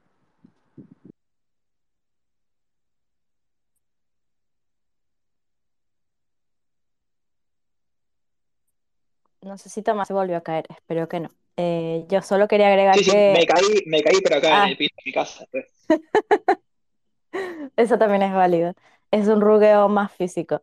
Eh, yo quería agregar que justamente eso que decía Arnold es re importante porque es romper con la ansiedad que está normalizada de que nos vamos a perder todas las oportunidades, de que todo tiene que ser ya, de que, viste, cuando en una tienda, no sé, una tienda de ropa se se cae, yo qué sé, el, el, sistema y tardas más de lo que tardarías normalmente para pagar y se hace una cola horrible y la gente se reestresa como si estuviesen, no sé, haciendo la, la cola más importante de su vida. No sé cómo se dice acá la cola eh, en Argentina, la fila, ¿no? Bueno, sí, se dice igual la cola. Lo que es hacer cola, sí. Este, y viste, es una ansiedad que está generalizada porque, bueno, me pasó con Tesos ayer y lo hablé con Tomás, Tesos me da ansiedad porque funciona muy lento y funciona raro y me estresa porque yo estoy acostumbrada a Web 2, a que todo funciona rápido, a que si una página me carga en menos de dos segundos ya me da ansiedad. Entonces es importante romper con esa ansiedad, sobre todo cuando se está creando algo tan nuevo y, y que merece paciencia, ¿no? O sea, estos proyectos merecen que uno les dé su paciencia y su esfuerzo. Eso. Sí, total. Es decir, aquí es un tema de ir sembrando. O sea, ir sembrando porque es un, es un, es un terreno fértil. Y eso sí, yo estoy seguro de ello. Saben que, eh, sumando lo que decían, este, yo estoy como muy. Ese es egoísta lo que voy a decir, ¿no? Pero me está cayendo muy bien el bear market. todas mis tenencias en criptomonedas, que no eran muchas, por una cuestión de necesidad, la, tengo que confesar que la, vendé, la vendí en pleno bull market, o sea que también eso me da una tranquilidad extra y reconozco que soy egoísta porque hay gente que debe estar este, desesperada y, entiendo igual que son las reglas de juego, pero sacando lo personal, de si a mí me benefició o, a otro lo perjudicó, eh, como decía Arnold, es un momento de construir herramientas porque yo, por, ejemplo, ah, no quiero ser autorreferencial, pero digo, para poner ejemplo de algo lo que sé, porque es lo que yo hago y lo que vivo mi día a día. Eh, hace menos de una semana registré el, el ENS domain o, ENS domain, como no sé cómo se dice, el dominio.et, por ejemplo. Algo que había querido hacer antes y que era una fortuna entre los precios del gas y los precios del, del éter. Este, ahora me puse todo orgulloso como un nene de, jardín de infantes, tomasmica.et en el Twitter. y lo puede hacer por el air market. Entonces bueno, cuando venga el bull run, eh, que vendrá, y donde todos quieran tener su dominio en, y aparte que es importante por muchas cosas, seguramente habrá posibilidad de, vincular el dominio web a la, a la dirección .es o .test, que también la pude comprar en este mismo contexto. No me salió para nada caro. Eh, va, qué sé yo, cada uno tiene su, su, economía. A mí no me resultó caro, este, comparado con lo que era antes. Y así, ¿no? La posibilidad de ir construyendo. Hasta tuve la oportunidad de, comprar yo mismo NFT. Eh, algún NFT de música eh, pude comprar. Eh, barato dentro de mis posibilidades, pero digo, bueno, tal vez antes de donde yo, pleno bull run, bull market, era imposible. Y así como entiendo esto, ¿no? Tal vez recibo un ingreso de un token. por ejemplo, si vendo un NFT ahora, vale menos de la mitad de lo que valía cuando lo vendí hace unos meses porque el precio está en Ether. Por ejemplo, el de MIX, no, el de MIX está en USDT, miento. El de Minsong de Factory está en, en Ether, en el Ether de Polygon, que bueno, es básicamente lo mismo. Y cuando vendí alguno, lo vendía a, más del, doble de lo que sería si lo vendo ahora. Como decía Arnold, si yo fuera un manija, diría, no, no puede ser, mirá, este, ahora sí, los que, los que estoy vendiendo ahora valen la mitad de lo que, bueno, eh, listo. sería la, recibo la misma cantidad de Ether eh, después, si yo tengo apuro por cambiarlo a dólares y a pesos y gastarlo en el chino en, paquete de fideos, bueno, está bien, puede ser mi situación o no. Pero más allá de ver eso, como decía Arnold, es momento de, construir y aprovechar herramientas que uno puede empezar a lo mismo. Cargué mi billetera con poco, con Sol para experimentar en Solana, con Matic para experimentar en Polygon, con Tesos por XTZ para experimentar en Tesos antes quería hacer una transacción y no tenía cero. Y, yo decía, che, pero no estoy pudiendo poner un Matic, un Tesos. ¿Por qué? No porque fuera caro, pero por la movida que tenía que hacer para cargar en el exchange, pagar el gas, porque toda la entrada era siempre por el Ether, o por algún token en la red de Ethereum. Una vez que tenés el, capital, digamos, adentro, sí, es una pavada pasarlo eh, con bajísimos costos a esas redes que son muy baratas, como Polygon, este, Solana, Matic. Y es increíble, o sea, ahora vos tenés este, la posibilidad de experimentar y los costos realmente son bajos. Ojalá que algún día, bueno, con bull market y todo también podamos tener eh, costos bajos, ¿no? Me parece que los que están desarrollando eh, están preocupándose por encontrar soluciones al respecto, pero sabemos que las tarifas del gas durante 2021 fueron eh, astronómicas, fueron prohibitivas, básicamente. Así que bueno, eh, con respecto a lo de las regalías que decía Arnold, lo tomo y me encantaría hacerlo algún día. Algo relativamente relacionado con eso, pero no tiene que ver con regalías, es este proyecto de, MIX que compartí hace un rato, que se llama La Cápsula del Tiempo, y que vamos a, a un poco, ya que estamos, otro proyecto. Pero ahí subí un demo de una canción y se llama Ala Desplegándose. Cuando la toco en vivo, todo el mundo me dice, ese es el hit. Así que, pero todavía no está grabada en estudio, ni masterizada, ni nada. Está el demo. Está subido el demo en versión NFT a, este marketplace, que es M y latina X. Este, y la idea y, el compromiso ahí es no repartir regalías. Como te decía Arnold, no, no lo tengo en mi radar todavía, pues no, lo registraba en mi vida el tema de las regalías. Eh, sí es eh, un proyecto tipo crowdfunding, que el que compra ese NFT que sale 10 USDT, este, es parte de la producción y automáticamente recibe acceso al proceso de producción. Es decir, yo vendo un NFT, llamo al productor, le digo, eh, reservame tres horas, mañana voy a tu casa, vamos a laburar el tema.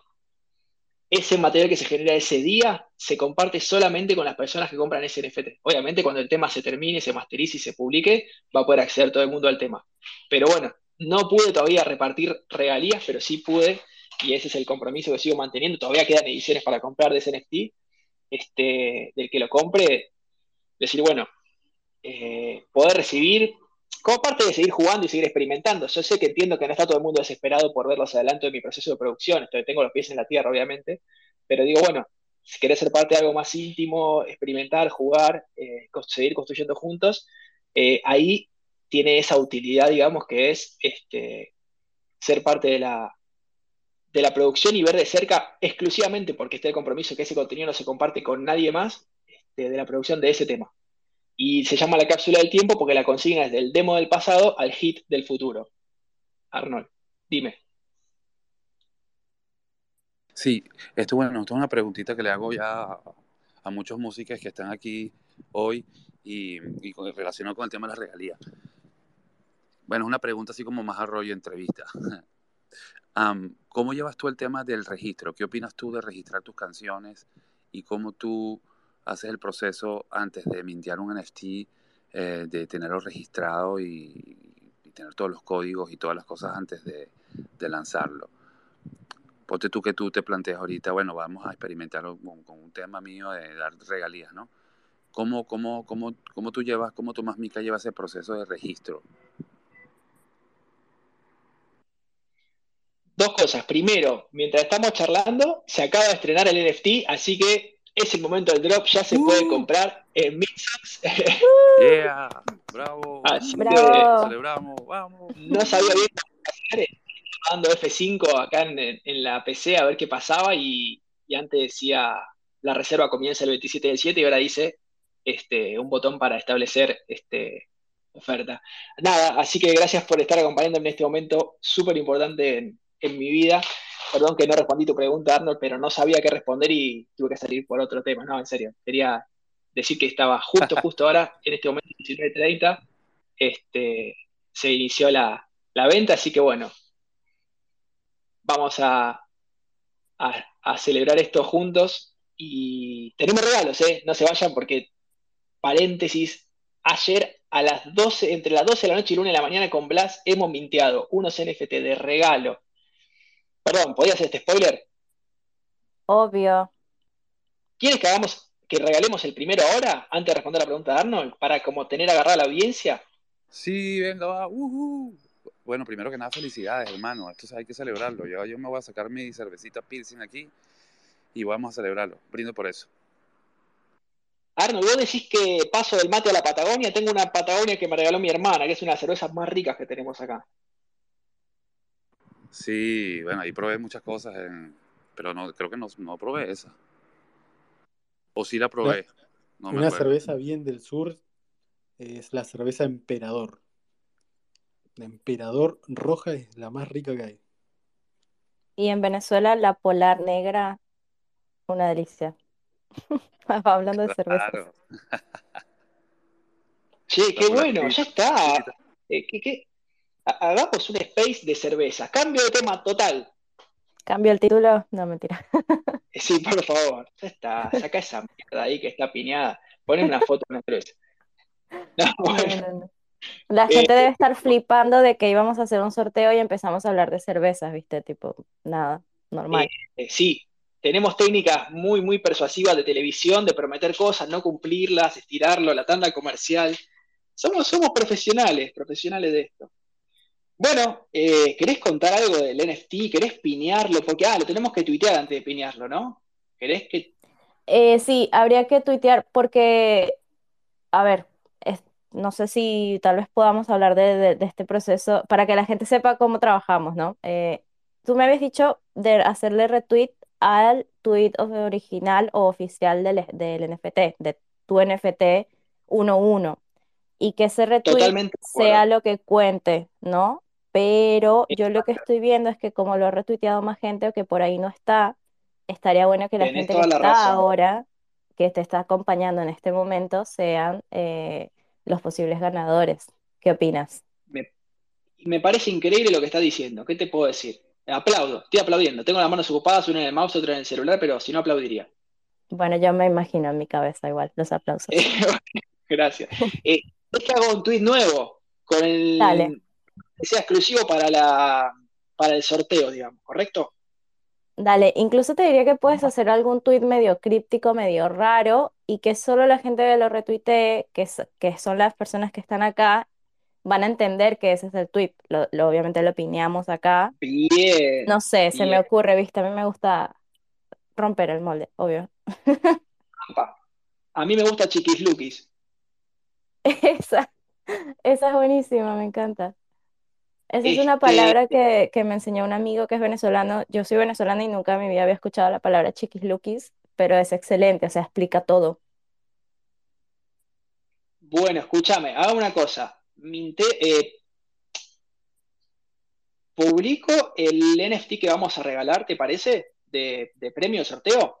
Ese link con la palabra Chiquis Lukis. ¿Estamos de acuerdo? Dale, me gusta. Y los que retuiteen ese mensaje, ese tweet que ahora voy a hacer de mi cuenta y lo vamos a piñar acá, este, participan del sorteo. Y me gustaría que les contemos porque realmente es increíble el NFT que estamos compartiendo. No sé qué opinarán ustedes. Bueno, no sé, yo lo que veo son e- emojis de gente riéndose y no sé si eso es bueno o malo. Toma- eh, yo voy a pedir que me tomen en serio. Si no, que dejen la sala. Si se van a reír, así no va. Dame un segundillo, ¿eh? Chiquis Lukis las va con, con cada de las dos veces, ¿no? Sí, Sí, sí. perfecto. Oh, ¿De qué parte de Venezuela eres, Blas? De Caracas. Ah. El cantante de Enemigo Imaginario es de Araira, Araira. Eh, uy, no sé, Es no sé dónde es. Venezuela. Eh, ¿sabes de qué parte es? O sea, de qué zona, de qué estado. Ahí va. no. No lo conozco, igual yo soy la peor. Él, él hizo una canción, una de sus primeras canciones, habla sobre Araira y, y es muy lindo cómo rapea y cuenta la historia de, de su pueblo. Es hermoso ese tema. Qué lindo. Igual estaría bueno tal vez también pinearla y podemos ponerla más adelante en algún momento del space. Tal vez al final. A ver, lo voy a buscar, a ver si la encuentro y te la, te la mando por privado, así lo puedes poner. Dale, de una, me encanta.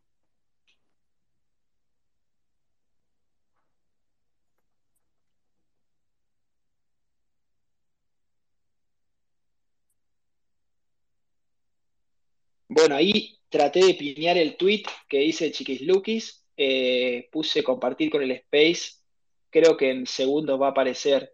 Y si no, Blas, tal vez, no sé, por, por no ser host, pero debería aparecer en cualquier momento. Mientras, si querés, le vamos contando. Este... Uh, ya empezaron a, a tuitear los. so- ¿Están, ¿Son oyentes de este espacio los que están retuiteando o son vos? Ah, no, son oyentes, gracias. Qué genio. Bien ahí, ya tenemos los dos primeros participantes.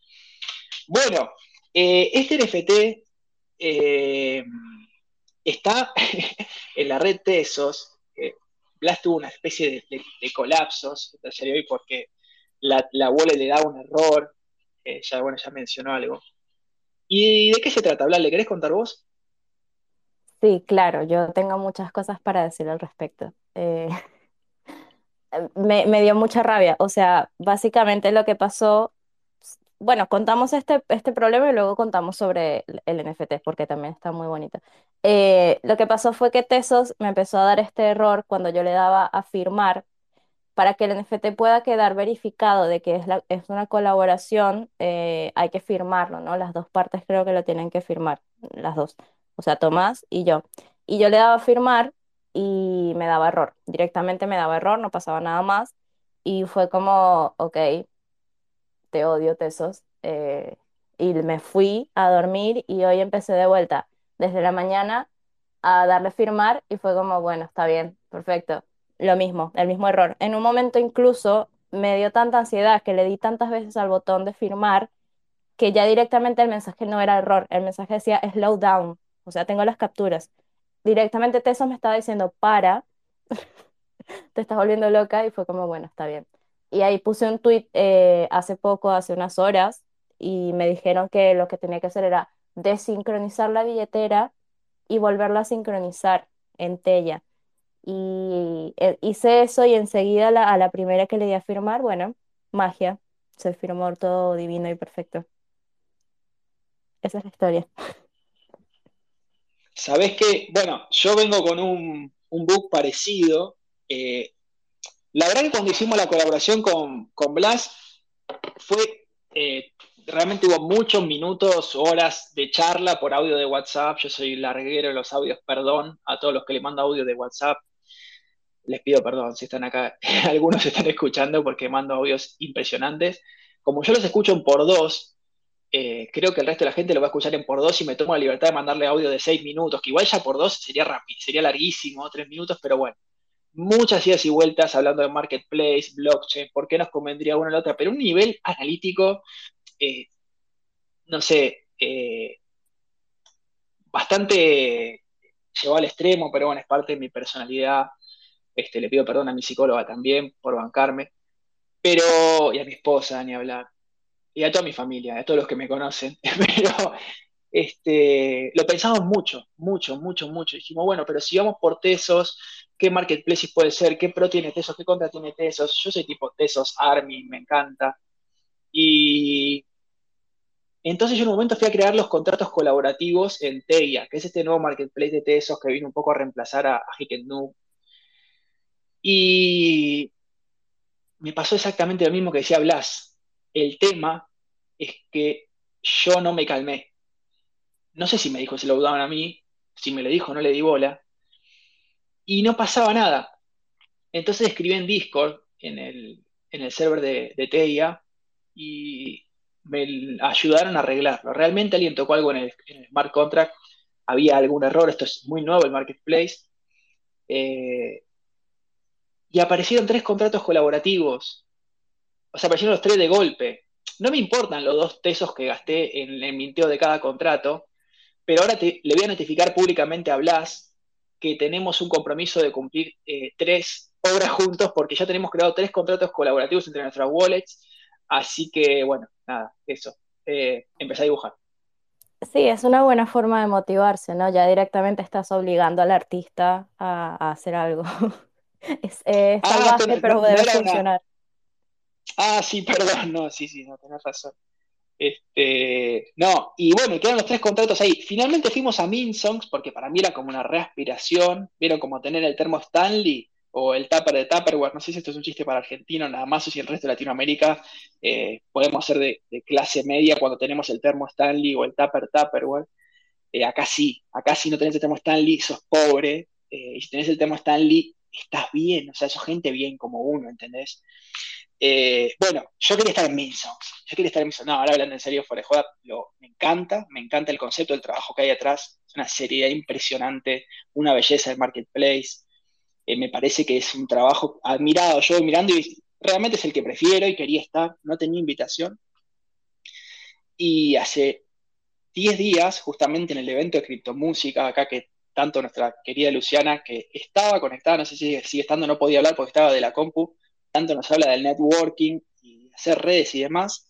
El evento criptomúsica, presencialmente conseguí la invitación para Minsongs, de la mano de uno de sus desarrolladores de software, eh, de nuestro queridísimo Sweetman. Así que ahí cambiaron los planes y listo, lo que yo quería. Último momento, minteado en Minsongs, B1, B2, perdón, eh, Ethereum, uno de uno. Nos quedaron los contratos con Blas ahí en, Teia. Y ayer a la noche, cuando estuvimos haciendo el, NFT para el giveaway que íbamos a hacer ahora, eh, lo hicimos y a la mañana cuando yo le iba a mintear, digo, ¿dónde vamos? Digo, si tenemos este contrato acá, este contrato que es split royalty 50-50, así que si bien va a ser un regalo el día de, de hoy, pero bueno, si algún día de mañana alguien revende algunos NFT, este, está colaborativamente entre los dos. Ah, David, ahí levantó la mano, ¿quiere decir algo? Adelante. Sí, yo justo quería eh, hablar sobre Solana, que me pasó algo parecido, ¿viste? Como para que tengamos todos una idea eh, de lo que ocurre con algunas plataformas y demás. Yo tengo piñado una canción en Relip, que es una beta, es un, es una plataforma beta de Solana, la cual igual eh, es un poco confusa para hacer el tema de los splits y las ediciones y los 1-1. Y hay que tener en cuenta que cuando una vez que cargue por ahí si tarda de más, eh, no volver a apretar nada y actualizar la página porque yo largué 23 ediciones de la canción de este artista y me generó 3 más. Así que nada, tengan, tengan en cuenta eso si, si por ahí van a mi, a mi cuenta de Twitter y ven el tweet piñado, ahí está la aplicación, por ahí la tagué igual, Relip, que es de música igual, pero en Solana. Es, como, están haciendo como, como lo que era Minsongs al principio. O sea, están en esa, en esa fase, ¿viste? Así que por ahí si se les ocurre buscar un lugar para mintiar en Solana, vayan con, vayan despacito. Che, David, gracias. Impresionante. Sabes que yo busqué mucho por Solana y no encontré un marketplace de música. Este que vos mencionás, este, evidentemente no. Ah, mira, ahí te lo estoy viendo en tu Twitter. Ya mismo voy a, a seguir la cuenta. Y todo lo que vi en Solana era muy colecciones de, de, PFP, ¿viste? Tipo monos y más monos y monos zombies y monos aburridos y monos contentos y monos robots. Y, y no vi algo de música, por eso no, no fui para Solana, que de hecho me interesaba, porque bueno, yo soy muy, muy, muy estoy muy interiorizado también en la comunidad de Audius, que es una plataforma de streaming en, blockchain, que justamente funciona en, Ethereum y en Solana. Y ahí la verdad que mis canciones se escuchan miles de veces más que en Spotify, literalmente. Eh, no, no miles, pero muchas veces más que en Spotify. Y tengo una relación con miembros de la comunidad que hablamos todos los días por Telegram, por Twitter. Y la verdad que en el perfil de Audius, así como es el caso de Emanate también, que está buenísima también, vos podés compartir tus NFT. ¿no? O sea, no, es una plataforma de NFT audios, pero vos eh, a partir de, si, bueno, si, tenés X cantidad de tokens audio, subís a una medalla como de plata y podés tener tus NFT en tu perfil, ¿no? Que a mí me encantaría, porque es donde más gente me escucha. Y bueno, pero para tener los NFT ahí tenían que ser de Solana o de Ethereum. Y yo no tenía ninguno.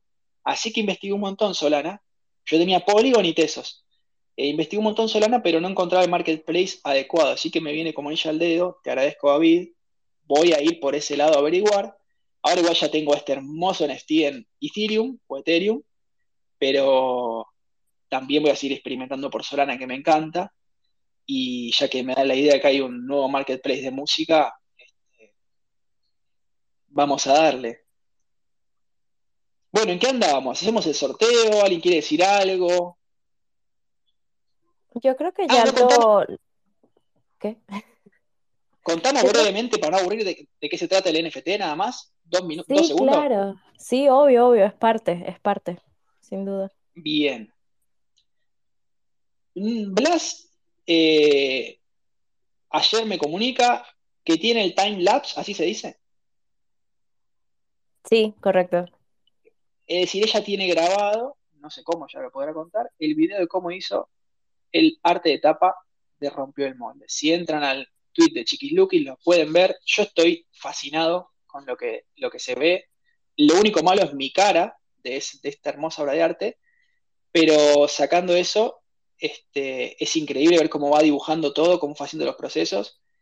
Y de fondo se escucha algo que ahora les voy a contar, que es la maqueta de la versión original de Rompió el Molde. Los que no son músicos tal vez no saben lo que es una maqueta, pero sería un demo. ¿Esto qué quiere decir? Que yo compuse la canción con la guitarra, como suelo componer, y después agarré la computadora, agarré la placa y empecé a grabar como yo imaginaba que podía ser. Yo no soy productor musical, o sea que mi llegada a eh, realizar la obra es muy limitada. todo lo que escuchan en esta maqueta lo toqué yo la batería, el bajo, la guitarra eléctrica, la guitarra acústica, los coros, todo, de esta versión maqueta, que es la que vamos a regalar en NFT ahora, están hechos por mis propias manos, ¿sí? Entonces, nos pareció bueno, esto en realidad se le ocurrió a Blas, y yo estuve encantado, poner el video de cómo se fue elaborando el arte de tapa con la música de fondo de cómo se fue elaborando la canción. Ustedes lo que van a ver ahí, si se sientan tres minutos con el video y con los auriculares, escuchar la música, cómo Blas fue creando el arte de tapa y cómo yo fui creando la música. Si iban a escuchar una versión alternativa de la canción, ninguna de esas piezas de audio se escucha en la, en la versión original, porque justamente queremos respetar que el que lo compra está comprando un NFT one of one este, exclusivo que, no se comercializó en otra plataforma NFT, sino es una muestra, una maqueta, un demo con el cual yo fui al productor y le dije, Pablito, eh, esta es la canción que quiero hacer. Él, por suerte, cambió un montón de cosas, porque son mucho mejores las que se le ocurrieron a él, este, y aparte después fueron ejecutadas todos por músicos profesionales en sus instrumentos. Yo toco el bajo de cara dura, puedo tocar la batería de cara dura, este, pero bueno, después todo fue eh, puesto en las manos correctas, gracias a Dios. Este, y eso es lo que pueden escuchar, así que muy contento de compartirlo. No sé, Blas, que si te gustaría agregar algo. Sí, obvio. Bueno, en principio decir que a mí me re gustó esta idea porque se complementa muchísimo. O sea, son ambos los trabajos que hay detrás del trabajo final. La maqueta de la canción y el time lapse de cómo se hizo la portada que por mi parte, no sé, a mí me re gustó mostrarlo, a veces me da miedo que por ahí la gente piense que es muy largo, ¿no? O ese tipo de cosas, pero está bueno ver un proceso, eh, bueno, a mí me gusta. Y, me pareció re lindo que este fuese como el, el, regalo, ¿no? O sea, la idea de regalar algo eh, a la comunidad, sobre todo a quienes están acá escuchando, eh, está muy buena y es lindo poder regalar esto, que es como el trabajo detrás, ¿no? Es casi como cuando regalas, sorteas las entradas para el backstage. Oh.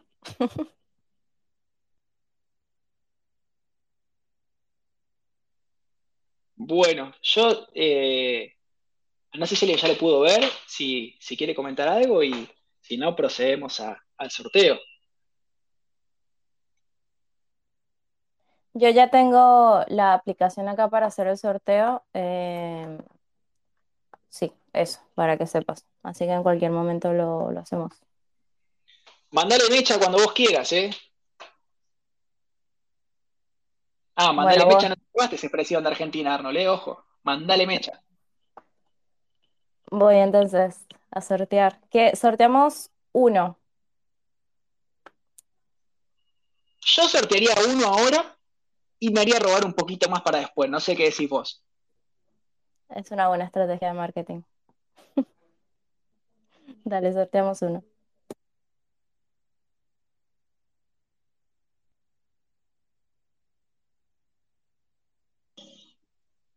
Bueno, eh, Blas estará ocupada ahí este, ejecutando el, sorteo.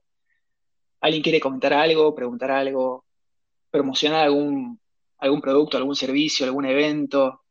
Es, barata la, pauta publicitaria acá, ¿eh? Así que pueden aprovechar. David, todo tuyo. No, no, no quería promocionar nada, sino más bien, eh, por ejemplo, ahí voy a hablarle a la criptomúsica, bueno, a todos los que están acá, pero por ahí como darle igual un apoyo a, criptomúsica. Ah, ahí está volviendo eh, seguramente. Claro, bueno, les, les comento igual un poco a todos.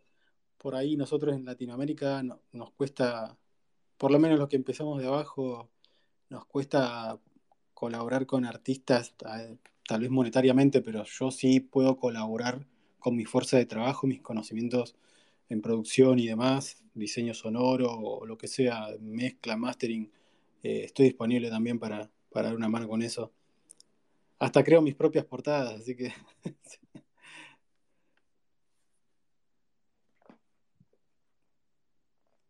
Eh, más que nada ofrecer eh, desde ese lado también. Qué genio, David, muchas gracias, muchas gracias. Estuve viendo tu portada de, Enemigo Imaginario, me había encantado y, viste, mencionaba hace un rato justamente que, estaban las, muy buenas las portadas de, de Minsons. Y bueno, gracias por el, ofrecimiento y va a ser transmitido también a, la comunidad de, de criptomúsica y obviamente para todos los que estén oyendo también. Bueno, no sé cómo quedó lo del sorteo. Este, para los que están sumando, no sé si todos estaban de antes o alguno se sumó ahora. Estamos con Blas por realizar un sorteo de un NFT, eh, digamos, colaborativo, audiovisual, música y video, donde se ve el proceso de trabajo que hay atrás de la canción. Estamos haciendo este drop, este drop party del día de hoy. Y los que habían retuiteado un tweet en cuestión estarían participando del sorteo. Vamos a ver en qué quedó. Bueno, yo ya tengo el ganador del sorteo. Si quieres, lo que puedo hacer es eh, publicarlo en un tweet y, así lo anunciamos acá. Y bueno, por ahí también damos más tiempo que vuelva a entrar la gente que estaba. Me parece Gracias a todos por entrar tan rápido, por cierto, al nuevo Space, la verdad. Me parece increíble. Vamos a esperar bueno, ya estoy armando. dos minutitos. De una. Saca la guitarra y haz tu stand-up musical, por favor. No, ¿quieren que les toque una canción ya que estamos? Porque al fin de cuentas parece que soy, no sé, vendedor de, de, repuesto de automóvil, pero se trata un poco de música. Si les agrada, puedo compartirles el fragmento de la canción que les mencioné antes, que estaba en este plan crowdfunding, o llámenlo como quieran, es que se llama La Desplegándose. Si quieren escuchar un poquito, dice así, sé que la, la calidad de esta transmisión no es buena, pero no por nosotros, sino en sí por la, naturaleza de la transmisión de los Space, que no está pensada para hacer música en vivo, pero un poquito, un fragmento, aunque sea, me, me animo a compartirle si le parece.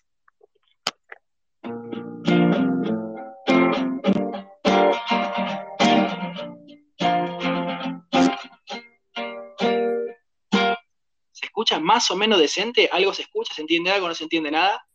¿La guitarra va bien? Gracias, David.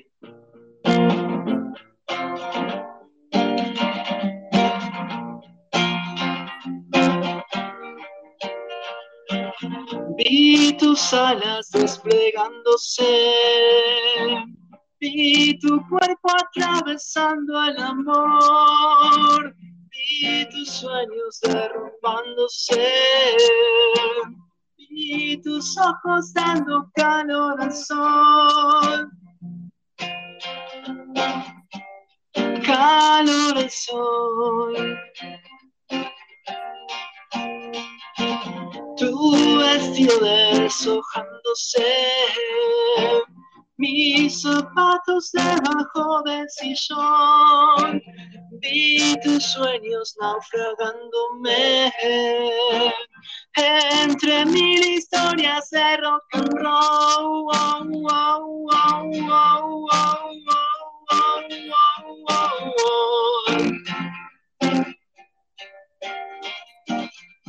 Mi poesía era basura junto a tu figura, junto a mi dolor.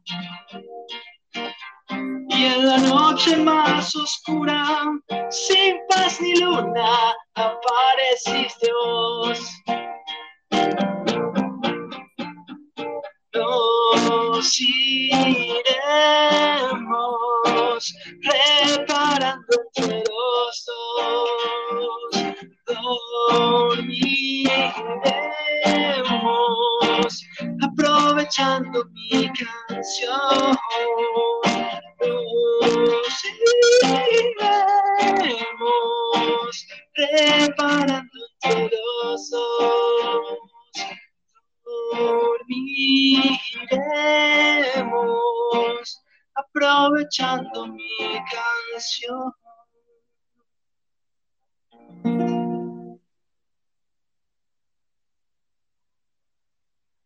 Bueno, gracias.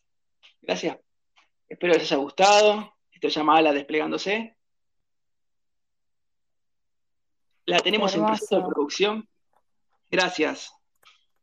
¿Estamos bien?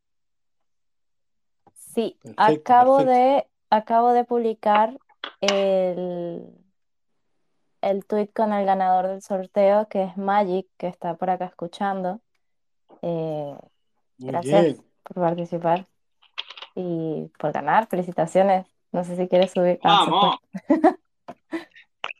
Ah, no, no, el que se pase Villa, perdió su silla. Voy a pinear acá. A ver.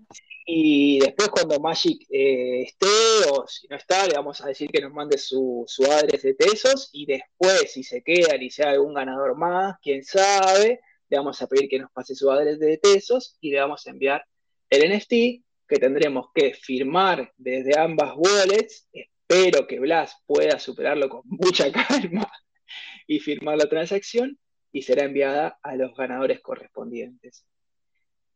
Bueno, Bueno, a mí me gustaría tal vez eh, hacerte una pregunta un poco más personal que es ¿cómo llegaste o cómo empezaste con la música? No sé si quieres continuar con la wow, entrevista. qué lindo. Ah, sí, eh, cómo no. Mirá, eh, yo por un lado, viste que a veces como son los recuerdos que uno medio que se, a veces se crea un relato, más que de los recuerdos, después se acuerda del relato que se creó, ¿no? Medio raro cómo funciona la, la cabeza. Este, yo por un lado es como que digo, no, mi infancia no fue tan musical, es como el relato que me creé. Después me pongo a pensar y digo, ¿qué estoy diciendo? Eh, mi, mi mamá eh, se la pasaba cantando. Eh, y la verdad que eran de poner bastante música. Mi papá tal vez es una persona muy seria, muy formal, y, y- y yo no tengo esa imagen como que sea de la música. No tengo el recuerdo de, de- mi viejo escuchando música. Pero si pongo a atar cabos, digo, pero mi viejo nos llevó a comprar el mini componente, nos llevó a comprar el equipo de música, nos llevó a comprar los primeros CDs, ¿no? Tal vez no era algo que él, este, no sé, viviera o, o compartiera con nosotros de alguna forma, pero de otra forma sí, y, escuchando música desde chicos, ¿no? Desde los discos, después obviamente los CDs y pasando todas las etapas que los que nacimos en los 80 pasamos, los discos, los cassettes, los CDs, y después todo lo que era la, piratería, perdón, FBI, eh, obviamente todo el sistema de, de P2P, de descarga de canciones y demás, entonces hubo una cosa eh, que al fin de cuentas, contrario al relato que yo me creé muchos años, eh, sí crecí escuchando mucha música. Mi mamá tiene una canción para cada ocasión de su familia española, eh, siempre saca alguna canción para, no sé, una fecha, un evento, una palabra, ella te saca una, un fragmento de una canción. Este, y bueno, y eso de los 14 años, eh, una de mis hermanas cumplió años y le regalaron justamente mis papás este, un teclado y una guitarra.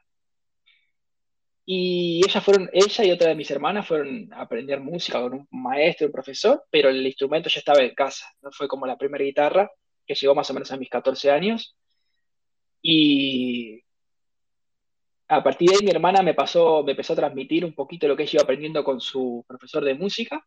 Era como una especie de, de pasamanos de información, me enseñó un par de canciones, recuerdo que la primera que aprendí fue Samba Mi Esperanza, que es una samba muy clásica este, acá argentina, y después a rodar, a rodar mi vida de Fito Páez, que es una canción también recontra clásica del rock nacional, y esas fueron las canciones que, las que empecé a los 14 años a tocar la guitarra.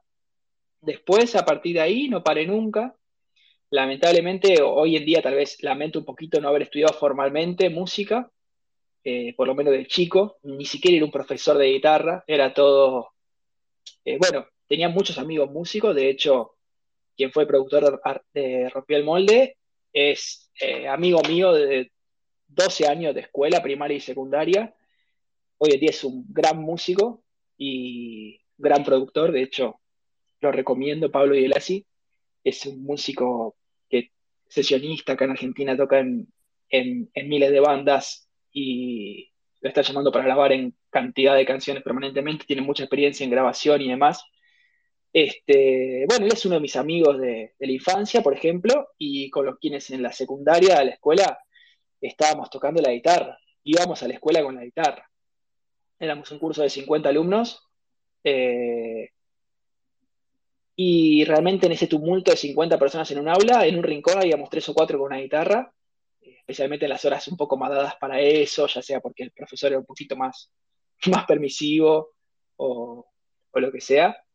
Eh, y estábamos tocando permanentemente y bueno, era esto, ¿no? O sea, era como tipo la secta de los Beatles, eh, sacando todas las canciones, habla, leyendo revistas antiguas, pósters, aprendiendo la historia de los Beatles, era como que, oh, Beatles, Beatles, Beatles, de hecho, un poquito se nota en la canción esta que tiene ahora, esa influencia seguramente. También el rock nacional y todo 60, 70 y todo lo que es Charlie García, Spinetta, Sui Generis, Cerú Girán, obviamente que todo el rock nacional argentino, Andrés Calamaro, Fito Páez, no sé, Papo, cualquier cosa, y era esta cuestión de estar sacando canciones tipo fogón y de repente empezar como un juego a decir, che, podemos inventar una canción. Eh, tenía unos amigos que, que los sigo teniendo, eh, algunos con más cercanía, otros ya casi ni hablo. Por ejemplo, uno de ellos es Juanfa, que, toqué la última, el 7 de julio que toqué en vivo, eh, toqué con él acá en, Ramos, cerca de mi casa, en, un bar. Y él me ha enseñado infinitas canciones, hemos compartido esta adolescencia, estar con la guitarra. Y la verdad es que éramos así un poco raros tal vez en el curso, porque mientras todos iban a bailar, nosotros nos juntábamos en una casa, no sé, a tomar cerveza y tocar la guitarra hasta las 6, 7 de la mañana. Pobre los padres de, de a quien le tocara hospedarnos ese día. Pero muy lindo, muy compartido, con mucha amistad. Y como decía, después empezó el momento de inventar canciones como un juego, inventar canciones graciosas, obviamente, referidas a situaciones, a, profesores, a cosas que nos habían pasado, con groserías y demás, pero de repente está diciendo, che, estamos cantando, estamos componiendo, eh, tiene sus acordes, tiene su ritmo, tiene su letra, se hacían como himnos ya después de las canciones, ¿no? Este, que ya las conocíamos nosotros y las cantábamos y le inventábamos armonías de las voces, ¿no? Eso fue un poco el comienzo. Eh, y después ya lo que es estudiar música me tocó más de grande. Eh, hace pocos años recién estudié música formalmente. Eh, tampoco terminé ni, ni, avancé demasiado en la carrera, pero estudié un par de años en el conservatorio acá de, de, de mi zona, que de, me especializaba, me, me anoté en guitarra, digamos, donde pude estudiar un poco más y darle un poquito más de forma a lo que ya sabía intuitivamente, pero bueno, también llega un punto que en una etapa de la vida, como la mía actual, que tengo 35 años, una, una hija, una casa, tres trabajos, el proyecto musical y demás, donde uno tampoco no puede abarcar todo y bueno, lamentablemente es como que ese estudio formal de música lo dejé, pero me sirvió mucho porque le puse nombre y ordené muchas ideas que tenía sueltas y conocí gente también. Así que bueno, esos fueron un poco mis, mis inicios en la música. Después formamos una banda con otros amigos, este, que son mis amigos más cercanos, que no eran de la escuela. Se llamaba Verruga la banda. Gracias, bonito nombre. Eh, Verruga. Verruga,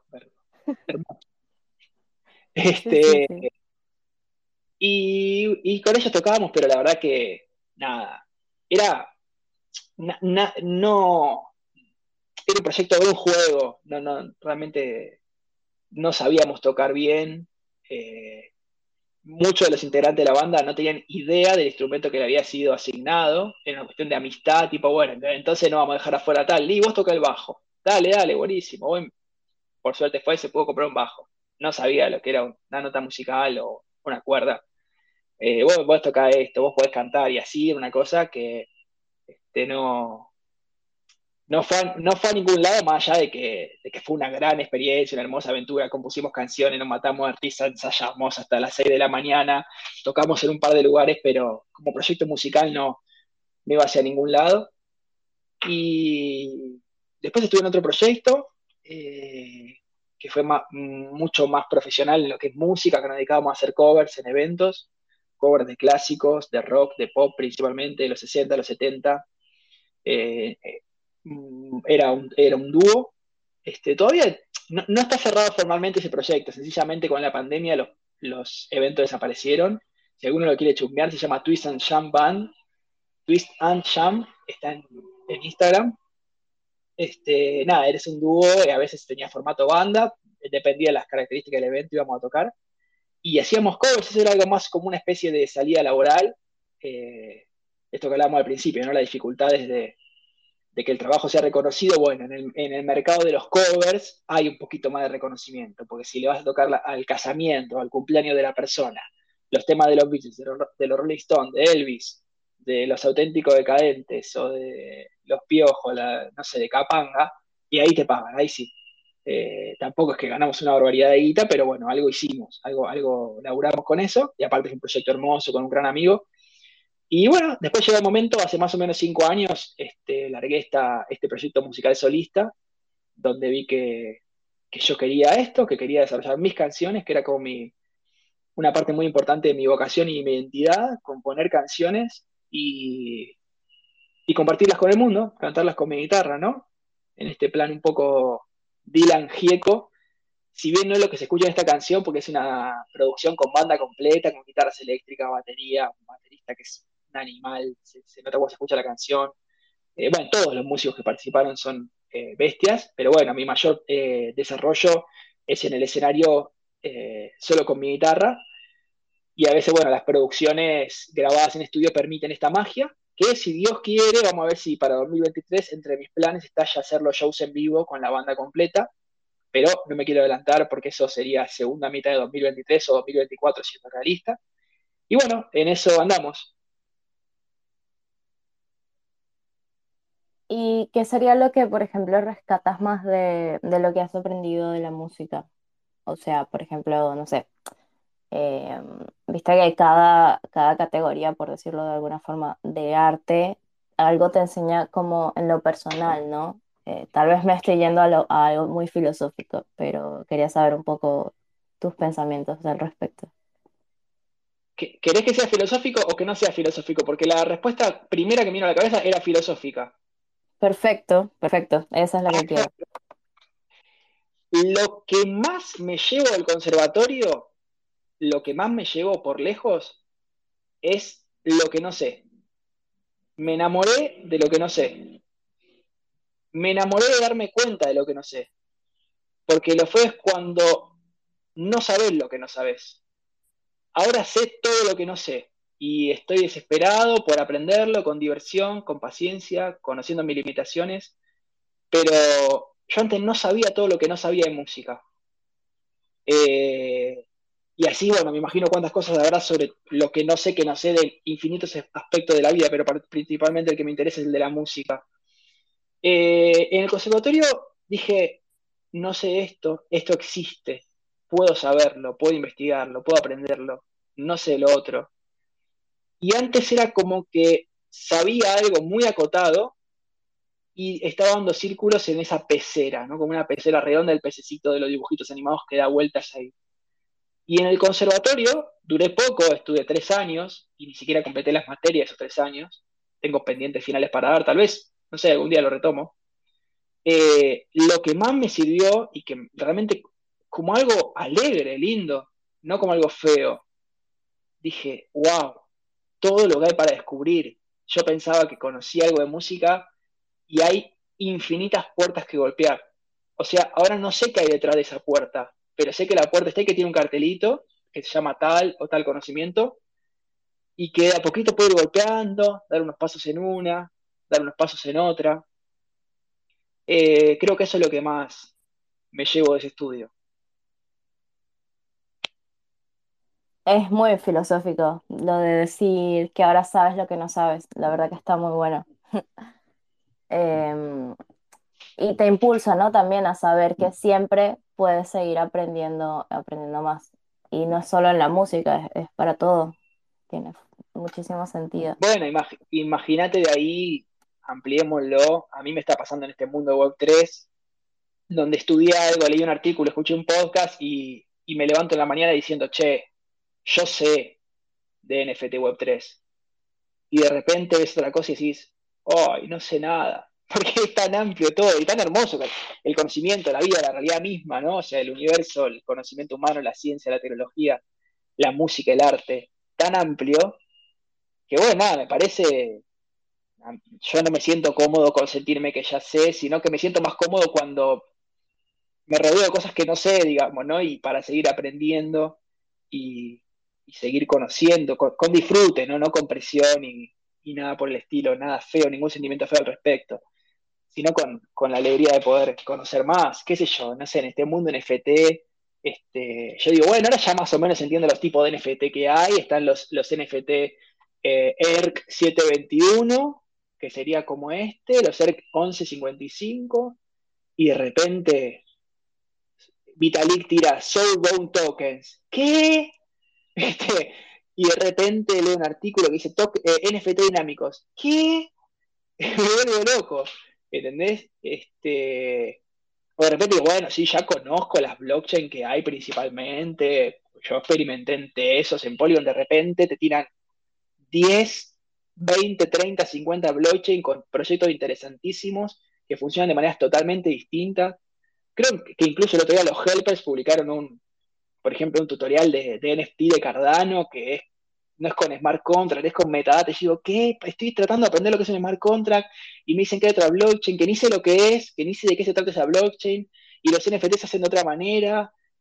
Es como, eh, está lindo también, va, a mí me gusta tratar de transmitir esa experiencia de, estar abiertos a la admiración y al descubrimiento en todos los ámbitos y bueno, especialmente en este NFT Web3 que es nuevo, novedoso y que, somos todos aprendices. Para mí es como muy red flag cuando viene el experto, ¿viste? Ya cuando veo el experto es como, me da náuseas. ¿Por qué mentira? Porque experto en esto debe haber tres, no sé, Vitalik y dos más. y este, Satoshi no sabemos dónde está. Claro, Satoshi, exactamente. ¿Qué está en la sala, che? Bueno, a él habría que regalarle un, bueno, o ella. Exacto. Este, un NFT, ¿no? Es como esa frase que dicen de Dios es mujer y ahora sale tipo Satoshi es mujer, ¿viste? Lo vi y lo pensaba el otro día, ¿eh? Aparte, porque de repente, a ver, no quiero que suene demagógico lo que voy a decir, pero estaba el, anteayer estaba la mañana libre, porque yo estoy de, vacaciones, digamos, de, mi trabajo, este receso invernal que lo llamamos acá, y entraba a los Spaces a la mañana, en un lunes, de, bueno, obviamente todos NFT de Web3, entraba uno, eran, no sé, el 90% de mujeres, y de repente digo, wow, tal vez realmente Satoshi Nakamoto es una mujer, porque realmente eh, no, pero era como que salía un space, entraba otro. De hecho, ustedes me escucharon que hablé en uno de ellos el, lunes a la mañana. Y realmente era así. Así que bueno, nada, comentario. Comentarios random que, tiramos acá. Por cierto, eh, ya que nos, nos rubiamos, básicamente el space se cayó, me gustaría pedirles eh, si pueden retuitear que estamos acá en el space eh, para que por ahí vuelva a entrar más gente, ¿sí? si pueden. Y, ahí sí te quería preguntar, em, ahora mismo con lo que yo sé que tú has estado dando vueltas en Spaces, bueno, en Spaces, nada que ver, en blockchains, has estado un poco también estudiando programación y quería saber justamente qué blockchain es la que ahora mismo te, te, está llamando más la atención, porque, a ver, todos sabemos que dentro de Ethereum, todo lo que es Ethereum funciona por más que el gas sea caro eh, eventualmente, pero es como la blockchain que es, que es como la de confianza. Más allá de Ethereum, o bueno, o no, o, si es Ethereum, es Ethereum, eh, ¿qué otra blockchain te llama? Mira, este, ya te digo, yo no, soy especialista ni nada, pero sí, como usuario, me gustan mucho Polygon, como dije. Eh, Tesos son las que más me llaman la atención. Polygon me parece que, a ver, hay cuestiones técnicas que no termino de entender bien, ¿viste? Eh, pero me parece que anda bien, que es muy barata. Eh, como contra el encuentro que tal vez este, en, lo que fue el bull market, así, eh, se había mencionado como que Polygon estaba mucho del scam y del spam, ¿no? Como es tan barato y casi gratis mintear. Este, bueno, es como que el, había algún tweet ahí dando vueltas como que el 90% del, del scam se, se encontraba en Polygon, ¿viste? Bueno, cada uno sabrá separar la paja del trigo y es como una contra, pero después le veo un montón de pro a esa blockchain. Este, me parece barata, me parece con mucha proyección y después datos extras que estaba escuchando estos días en las noticias, por ejemplo, no sé, que Disney eh, está haciendo un proyecto en Polygon. Decís, apa, digo, algo sabrán, ¿no? Me imagino que si la mismísima Disney World está eligiendo esta blockchain para hacer un proyecto relacionado al metaverso, que de hecho fue lo que tuvo que ver aparentemente con la subida del 200% del precio del token estas últimas, estos últimos días, ahora volvió a bajar igual un poco, pero digo, bueno, eh, ¿no? O sea, si están adoptándolo empresas grandes, eh, por algo será, más allá de que mis conocimientos son muy limitados, que a mí me gusta intuitivamente porque la he usado, mintié mis primeros NFT en esa red, eh, tengo varias cositas ahí, incluso algunas que todavía nunca salieron a la luz, que estoy esperando el momento indicado. Mi token Mika está en la red Polygon, es un, un ERC 20 de, Polygon, así que por ese lado me encanta. Y después Teso me encanta porque si bien es cierto que los marketplaces son como muy, eh, no sé, eh, dish o homemade, eh, incluso la, la, la, la, interfaz del usuario es como rara, es como dura, ¿viste? En algunos de ellos, por ejemplo, Teia no es que tiene gran diseño, pero lo que tiene es la, la comunidad que veo yo, o sea, como la comunidad latina muy presente en esa blockchain, mucho arte, arte de autor, no arte de...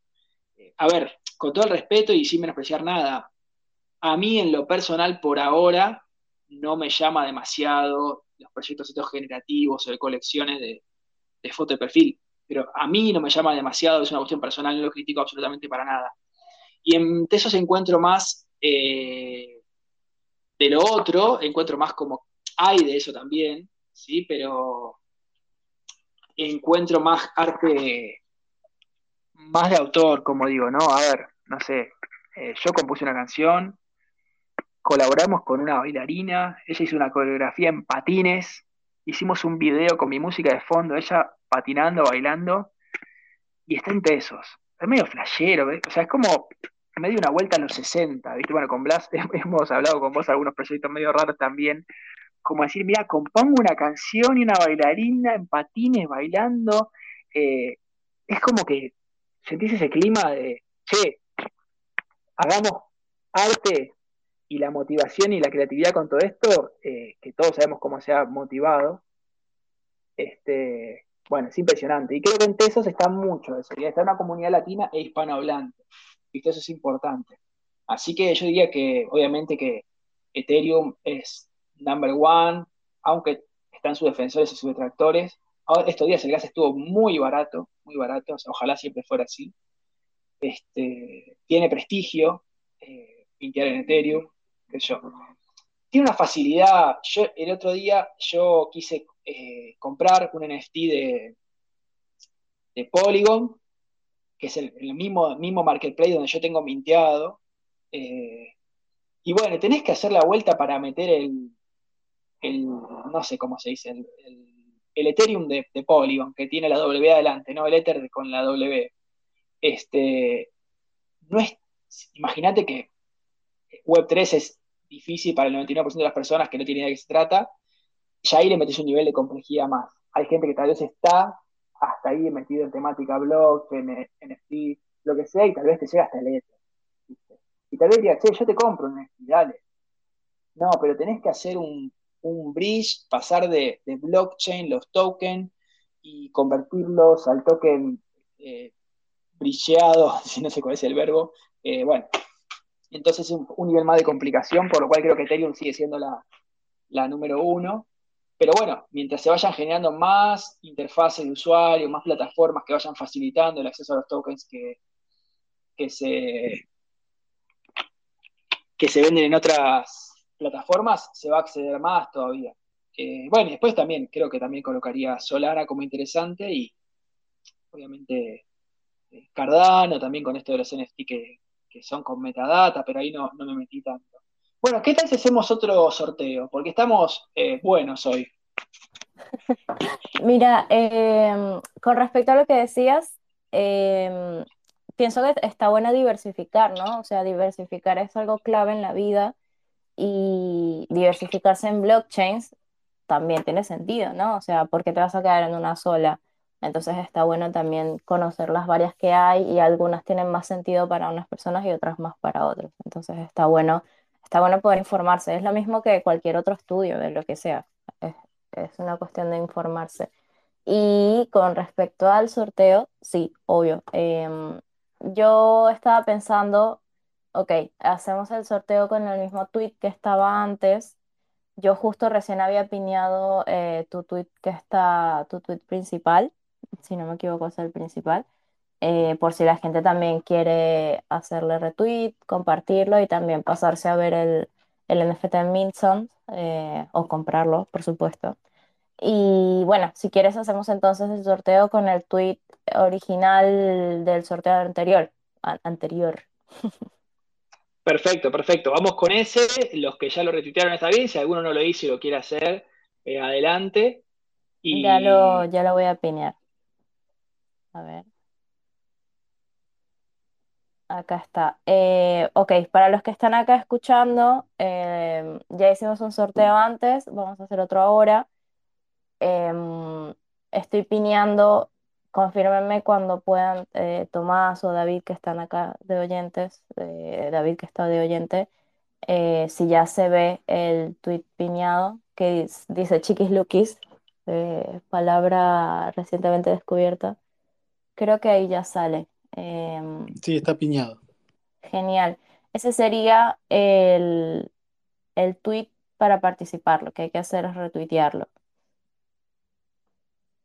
Eh, creo que algunos ya estuvieron antes y por ahí ya lo retuitearon, así que bueno, no, no, hace falta, bueno, claro, no lo van a poder retuitear dos veces. Eh, los que por ahí falten, aprovechen que es el momento.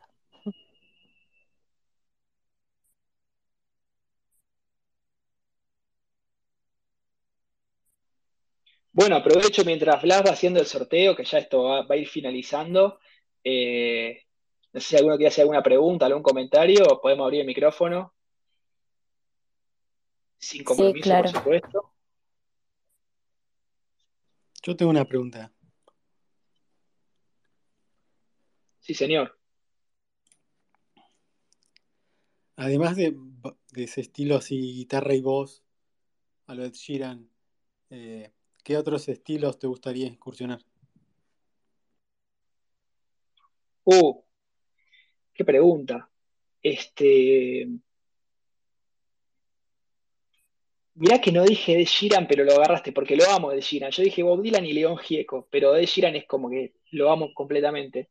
De hecho, un tema le pasé a, un productor hace poco le dije, mira, este es el tema, hay que hacerlo como de Sheeran. Así que se ve que sos productor y le casaste al vuelo, pero este, Mirá, por ejemplo, otra vez estuve componiendo un tema que es un intento de samba. Eh, ¿Por qué? Porque de chico escuchaba un montón de folclore, no lo sé tocar, es este músico recontra habilidoso para mí, y hay changos ahí en los ranchos de Santiago del Estero tocando la guitarra como unos animales que no saben lo que es un do, una partitura. Eh, me siento muy limitado al respecto, pero me encanta escucharlo y cantarlo. Y bueno, me animé a comprar una samba que me gusta mucho, eh, me gustaría producirla.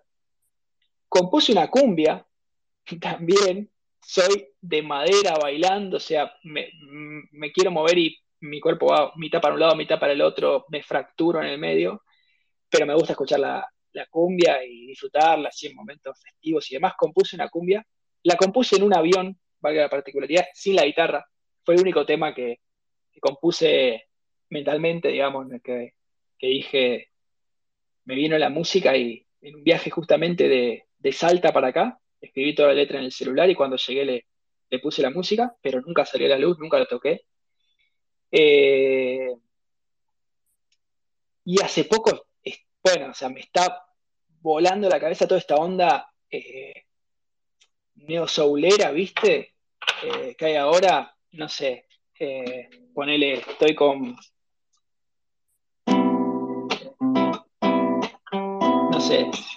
Eh, se prende un pocho y me mira. Oh, un poquito nomás. Yo que no le puedo creer. Por favor, mírala. Mira lo que es. Bueno, este tema no es mío, es de Nafta, una banda que me encanta. Pero ese estilo que está como que poniéndose bastante de moda, me encanta, tiene una riqueza con la guitarra, en la armonía, que me parece total, y en las voces. Eh, y todo lo que es esta mezcla, ¿no? Como del lofi con, con Neo Soul, me encantaría, me encantaría. Y tengo algo que me da vergüenza decirlo, que me da vergüenza decirlo, porque me siento como muy fuera de la generación y, del círculo cultural, pero a veces me encantaría hacer un rap. O algo, un rap, un rock, trap. Este, es como que nada, me siento un extranjero total, pero a veces veo unas escucho esas canciones y digo, qué lindo. Después, sin ir más lejos, eh, una de mis canciones que más conocen las, las, personas que me han ido a ver y en mi círculo de seguidores, por decirlo de alguna forma, que me van a ver en vivo y demás, es un es un ritmo totalmente latino, que incluso eh, tengo la maqueta y tiene como una especie de bomb up, ¿viste? Así, este, esa base medio reggaetonera, que es más, es así. Espera que, se llama Dame Luz y dice así.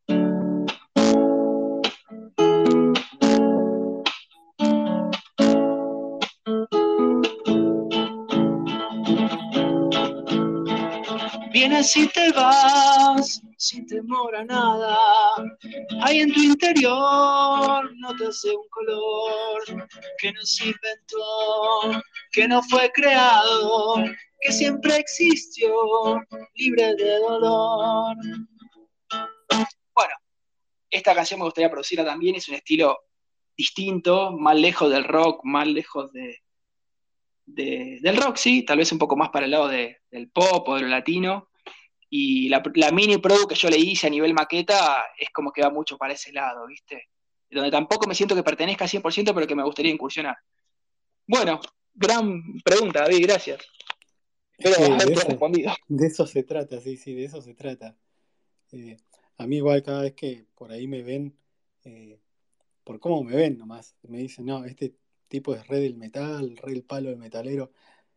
Si bien me encanta el metal, te- es más, hice una banda sonora para un videojuego de metal, eh, tengo hip hop, puedo cantar hip hop, puedo cantar pop, eh, tengo cosas acústicas, tengo cos- cosas de electrónica. Es más, hasta tengo un batón que todavía no lo saqué. Voy a ver si consigo a alguien que tenga ese color de voz que quiero, cosa como Diplo, ¿viste? Ese estilo así. O sea, hay que excursionar, como dijiste vos. Tal vez podrían hacer una colaboración de rap o trap.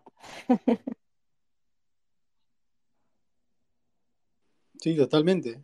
Yo estoy abierto a eso. Hermoso, hermoso, me encantaría. Dale, vamos a ir hablando, David. Mira, acá tenemos a Mel que pidió la palabra. Eh, ¿cómo estás, Mel? Saludos hermosos y hermosas, este, todas las personas de esta sala, les quiero un montón. Por aquí estamos, atenta, pendiente y me gusta la musiquita, sobre todo si tiene ahí ese, ese movimiento de caderas incluido. Me encanta. Mel, ahora que entraste, por cierto, estamos haciendo un sorteo. Yo estaba por ya hacer, por sortear al ganador, pero ya que entraste, eh, aprovecha y súmate. El sorteo es eh, básicamente retuitear el último tweet pineado que tenemos que dice Chiquis Lukis y tiene el link al, al NFT que estamos sorteando, que es un NFT que se creó para celebrar el drop de Tomás de su canción Rompió el Molde, que es una canción hermosa, eh, que espero que nos la cantes ahora eh, cuando estemos por cerrar, ¿sí? Y bueno, Mel, a ver, eso. Si quieres participar, Acabo de ah, hacerlo, acabo de hacerlo. ah, buenísimo. Genial. Em, sí, eso. Hablaban de rap y de trap, o, y tú, Tomás, mencionaste lo de eh, animarte como, lo, de que pensabas que a lo mejor era fuera tu generación hacer trap o algo así, y en realidad, o sea, yo lo que pensé fue obviamente anímate porque uno tiene que probar las cosas y descubrir qué le gusta y qué puede hacer y disfrutar, ¿no? O sea, creo que lo, lo base también es disfrutar el proceso. Sí, sí, sabes que, mira, cuando hicimos el concurso de remix de mi canción Luces en el Cielo, que está minteada como NFT en la, en la versión de Factory de Minsongs, este, hicimos un concurso de remix en Audios.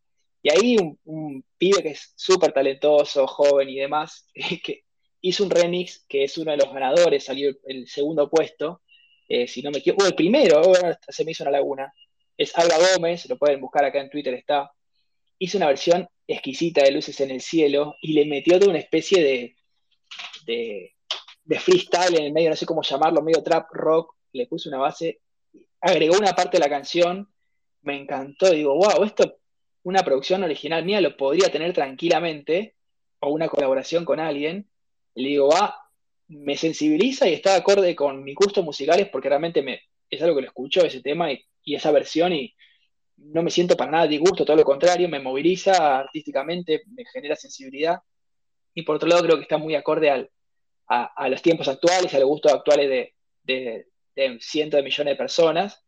Este, así que después si lo quieren este, escucharse los pasos, eh, es una versión hermosa.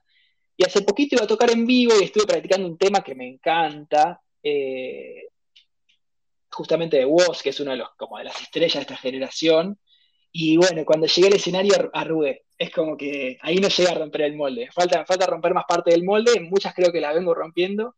Y ahí me había estudiado todo el, rapeo tal cual como lo hace este, este cantante, que es un, un, crack, evidentemente, que tiene, no sé, la mitad de mi edad debe tener. Este, y bueno, me faltó, me faltó mecha ahí para, para estallar con esa, pero ya se viene, ya me voy a animar. Mel, diga. Sí, lo que te iba a dar era añadir un poco de perspectiva. Mira, yo soy boricua, ¿verdad? Aquí claramente todo es reggaetón, todo es trap, todo para abajo. Y yo soy bastante rockera, así que pues, estaba siempre como que sin tema de conversación entre mis pares. Pero ¿qué sucede? Recientemente, con el último, ¿verdad? Cuando eh, Bad tiró su último disco, eh, yo tuve una serie de, personas en general de diferentes industrias. Yo estudié producción técnica, este es parte de, las cosas que hago. Amo la radio y lo mío es la voz. Pero este, me contactaron estas personas para que hiciera un, análisis, ¿verdad? Una reseña de, de, ese disco. Y para mí fue tan extraño porque era como que yo nunca en mi vida he escuchado a Bad Bunny.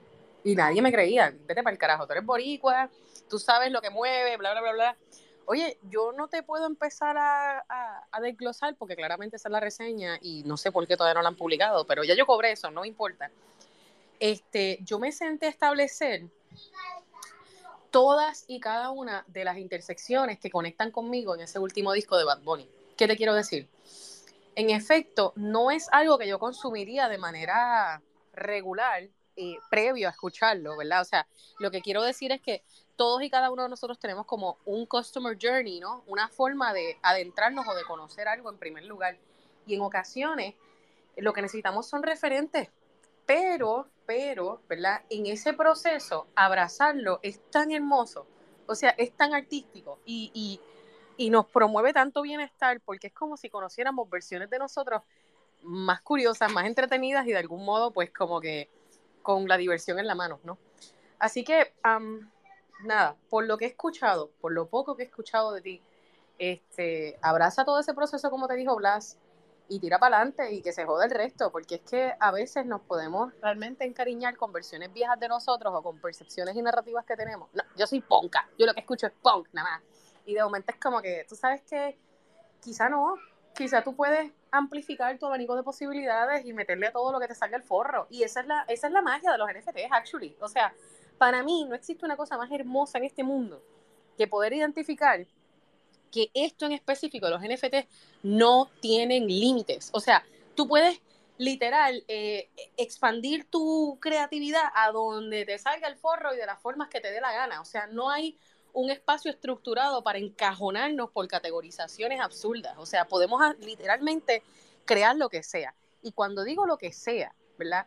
Hago un énfasis particular y con esto cierro, de que yo pienso que el mero hecho de generar opciones para utilidades, cuando son proyectos grandes y colecciones y todo ese flow, eso en sí es una forma de arte.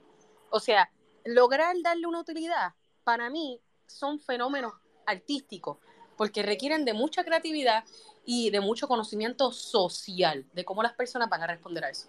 Así que, nada, ese es mi aporte hasta ahora.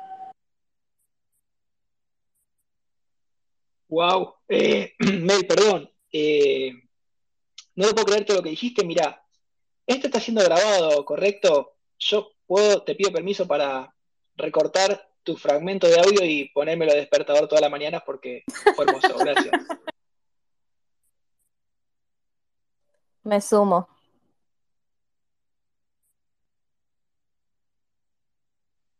Sí, uno es muy de encajonarse a veces, de, de tender a decir, bueno, no, pero yo me formé con esto, o yo soy lo otro, y la verdad que no soy súper de esa manera, pero un poco está en la formación, ¿viste? Si no, yo como dije recién, lo dije sin pensar, digo, no pertenece a mi generación ni, ni a mi círculo, tal vez no.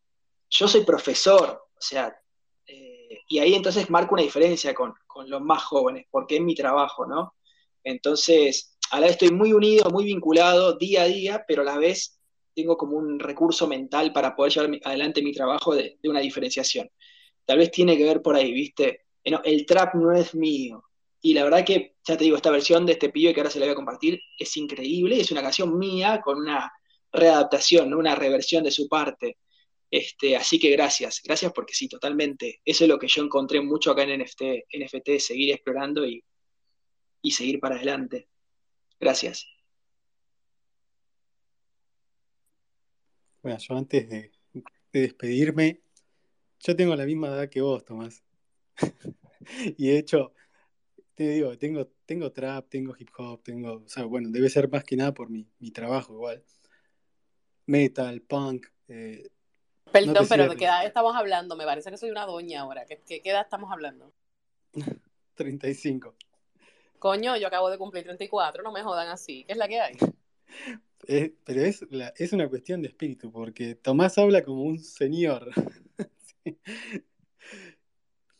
Es por eso. Pero bueno, nada, eh, me- yo me No, pero vos pensás que yo, eh, yo, perdón, yo, eh, porque lo que te hablo no tiene que ver con la edad, es por una cuestión de que sigo yo, ya nací con gustos musicales bien, o sea, yo escuchaba, ya te digo, los Beatles, Spinetta, Sui Generis, o sea, ya estaba, nací y escuchaba música hace 50 años, y es un error, y hoy lo rechazo, esto de pensar que la música buena era la de antes. Yo te digo, tenía un dúo que hacía cover de los 60 y 70. Últimamente Claro, me estoy permitiendo disfrutar eh, cuestiones totalmente contemporáneas, como te digo, y, Sí, no, cuenta que ese tipo de estructura no tiene ningún tipo de sentido. Sí, creo que todos escuchamos Pink Floyd y todo y demás, y Metallica. y- Sí, está bien. No delicioso. te cierres. No te cierres. Y bueno, nada, me, me voy despidiendo, me quiero desconectar un poco de, de los, de la tecnología. Un saludo a la mami y los dragones, que ya lo sigo hace, hace bastante. Y un saludo para todos. Gracias. David, por pasarte. Bueno, ya tenemos... Ay, perdón. Soy una, una experta en interrumpir. No te preocupes, yo hago exactamente lo mismo. Este, pero en mi caso es porque me desespero. Pero estoy trabajando en eso activamente. Lo estoy haciendo, por si acaso. Está bueno, está bueno trabajar lo que uno sabe que, que hace, sobre todo si, si le afecta a uno, ¿no? Si sabes que por ahí es algo que, que es bueno, es mejor trabajarlo para bien y a veces también darse cuenta cuando es algo que por ahí te, te está haciendo autosabotearte y cosas así. Eh, perdón, hasta ahora me pongo un poco filosófica.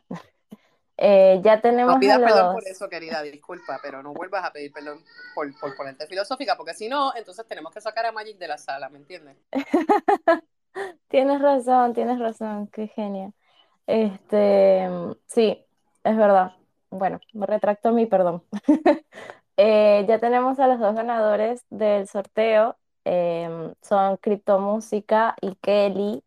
eh, Kelly, Kelly Amaya, que bueno, que de hecho ahora mismo ninguno de los dos está acá, pero estuvieron durante todo el space al principio. Criptomúsica, de hecho, estuvo hosteando junto con nosotros el space.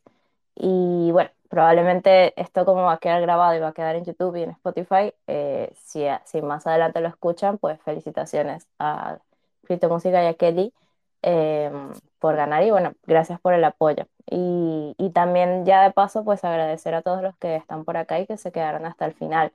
Eh, realmente es súper importante y, y es muy lindo también saber que hay personas que te van a apoyar eh, siempre que puedan, ¿no? O sea, el apoyo se agradece siempre que se pueda dar, que es lo importante.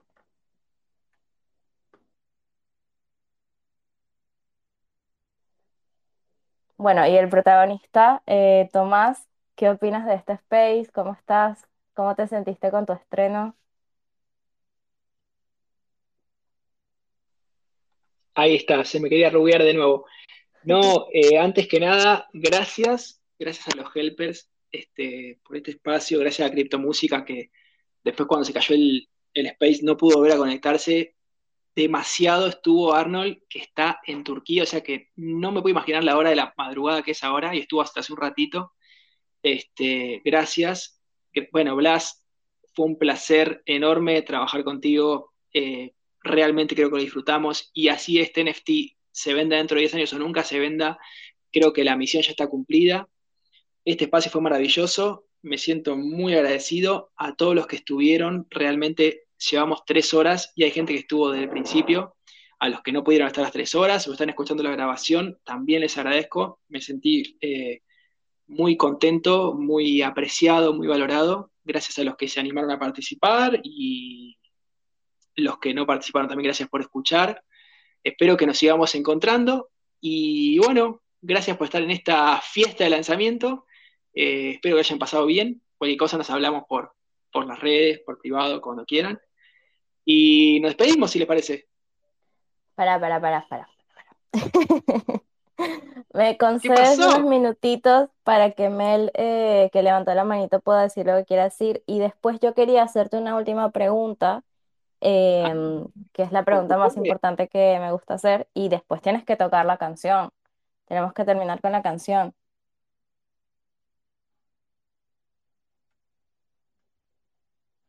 ¿Me rugué? ¿Hola? Tú, te escucho, te escucho. Creo que Tomás este, se rugió, ¿puede ser? No. Está jodido Twitter hoy. Y yo que iba a hacerle la invitación, pero nada, esto está grabado. Correcto. So, nada, Sí. lo que, lo que le quiero decir es que, um, que le invito encarecidamente a que este, coordinemos para hacer un espacio así con NFT Puerto Rico, en donde también tenga la oportunidad de mostrar lo que tiene. Y a todas las personas que están en sala, que deseen este, presentar sus debidos y respectivos proyectos, tengo un pin tweet que tiene un formulario, si lo llenan, prácticamente yo me siento luego con ustedes, les envío un mensajito y coordinamos la fecha. Tengo salas todos los días en Clubhouse a las 8 de la mañana y este, pues tengo también eh, Twitter Spaces por acá que todavía estoy organizando bien, pero definitivamente queremos un poquito más de consistencia y un poquito más de ritmo y precisamente por eso es que les estoy haciendo la invitación. Así que esa es la que hay. Buenísimo, sí, de hecho, eh, no sé si me estoy confundiendo, pero creo que yo voy a estar ahora en una semana más o menos, Eso es correcto. Ah, uh. Eso es correcto. Y no, no te estás confundiendo. Y gente, por ahí pronto viene hasta una revista y todo. Así que no sé, yo ustedes me quedo Wow, a este Puerto Rico. qué lindo, ¿no? Me encanta, me encanta la- lo de las revistas, por cierto, me gustan mucho los temas editoriales y visuales, así que me voy a estar atenta al respecto. Y bueno, todos los que escucharon, eh, ya saben, pueden ir al Twitter de Mel. Em, Tomás, te caíste y Mel te estaba haciendo la invitación a participar en un, no es un space, ¿no? Es, es más bien un, Sí, sí, sí, los bueno, es como Spaces un de space. acá, este, y Ah, también este, Clubhouses, cualquiera de las dos, pero definitivamente a mí me gusta hacer el, el, el combo, ¿verdad? De Clubhouse y Twitter Space porque son dos públicos bien diferentes. Es como la diferencia entre Facebook y LinkedIn, tú sabes, no es el mismo público. Así que pues, este, nada, la invitación está ahí. Este, si gusta, simplemente, ¿verdad? Este, lo coordinamos y, hacemos lo prudente. Y si ustedes tienen la oportunidad, pasen por NFT Helpers, que tiene una parte para tú también colocar tu perfil de quién tú eres y qué es lo que estás buscando. Yo sé que Blas no lo ha mencionado, así que aquí vengo yo la relacionista a decírselo. te adoro, Mel, gracias, en serio. Y no, no lo mencioné, obvio. Em, pero bueno, gracias, gracias. Y gracias también por la invitación. eh, y bueno, Tom, estás por acá. Em, Estoy acá. sí, Estoy acá, gracias por la invitación. No quería interrumpir, pero obvio que me sumo, Mel, gracias. me encanta cuando pasan estas cosas en los spaces, que alguien termina haciendo una colaboración o algo, se organiza algo, está muy bueno y es muy lindo. Y me encanta que pasen spaces que estamos hosteando. Y bueno, mi pregunta era, eh, Tomás, ¿cuál es el consejo que le darías a artistas que están entrando nuevos, nuevos, nuevos, nuevos de cero al mundo de los NFTs? Voy a ser 100% honesto, cero demagógico. ¿eh? Eh, alert. Que sigan NFT Helpers y que se sumen a criptomúsica. No, pero, bueno, y a Mel también. No, pero en serio, digo, este, seguir a, espacios especializados como ustedes me parece súper importante. Siempre yo digo, obviamente, que hay que hacer la, el famoso Dior, de hacer tu propia investigación, pero el consejo en general es que se animen, que se sumen, que es un mundo lleno de posibilidades, que no piensen que van a hacerse famosos ni ricos de la noche a la mañana, eh, pero que van a encontrar un mundo hermoso, que se animen, que puede parecer difícil, pero de a poquito van a encontrar eh, manos y palabras amigas de realmente gente que tal vez nunca hablaron en su vida, como yo recibí videollamadas de colegas que nunca había hablado y se tomaron su tiempo para explicarme gratuita y desinteresadamente muchísimas cosas que me parecían rarísimas y que hoy hablo y utilizo como si nada, como una blockchain, un marketplace, un NFT o lo que sea. Así que que se animen, que hay un lugar para su arte, para las colaboraciones, que pueden conseguir un reconocimiento económico de su obra. Sencillamente hay que estudiar, hay que meterse, hay que tener paciencia, hay que ir estableciendo lazos. Y se está construyendo, no está nada construido, está todo en construcción, así que si se suman no, no van a ser este, extranjeros, sino que se van a, se van a sumar a la construcción de este, de este proyecto. ¿eh? Ese es mi, mi deseo. Buenísimo. Gracias, gracias. Y bueno, gracias a todos que estuvieron por acá. Em, ¿quieres deleitarnos con la canción en vivo eh, que se estrenó hoy? Bueno, dale, hacemos una, una versión obviamente acústica y minimalística, porque la versión es así con banda completa, pero aunque sea la, la, la presentamos un poquito. Sí, sí, seguro, seguro. Eso es lo lindo, tener como esa versión más privada, ¿no? Así que bueno, adelante. Te dejo el micro y felicitaciones por, por el drop. Mucho éxito. Felicitaciones igualmente para vos. Gracias.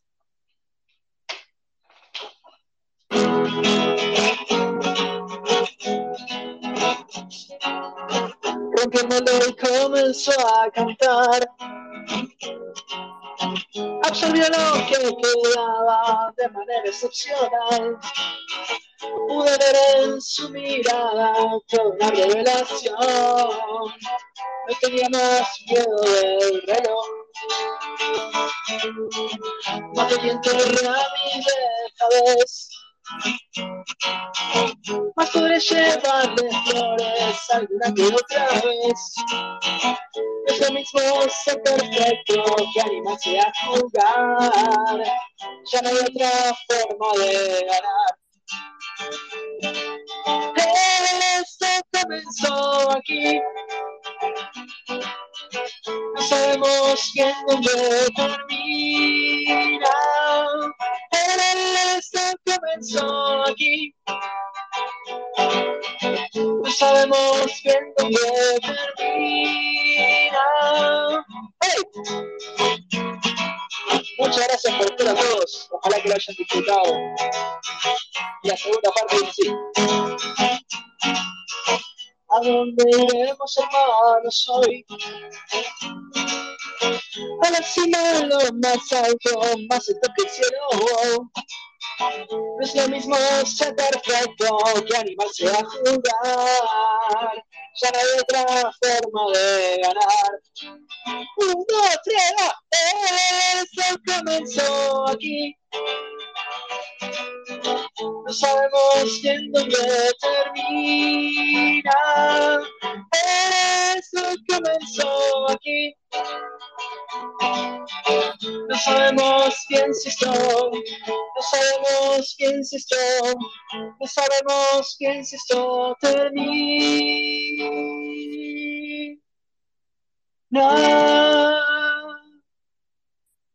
Muchas gracias, buenas noches. Buenas noches.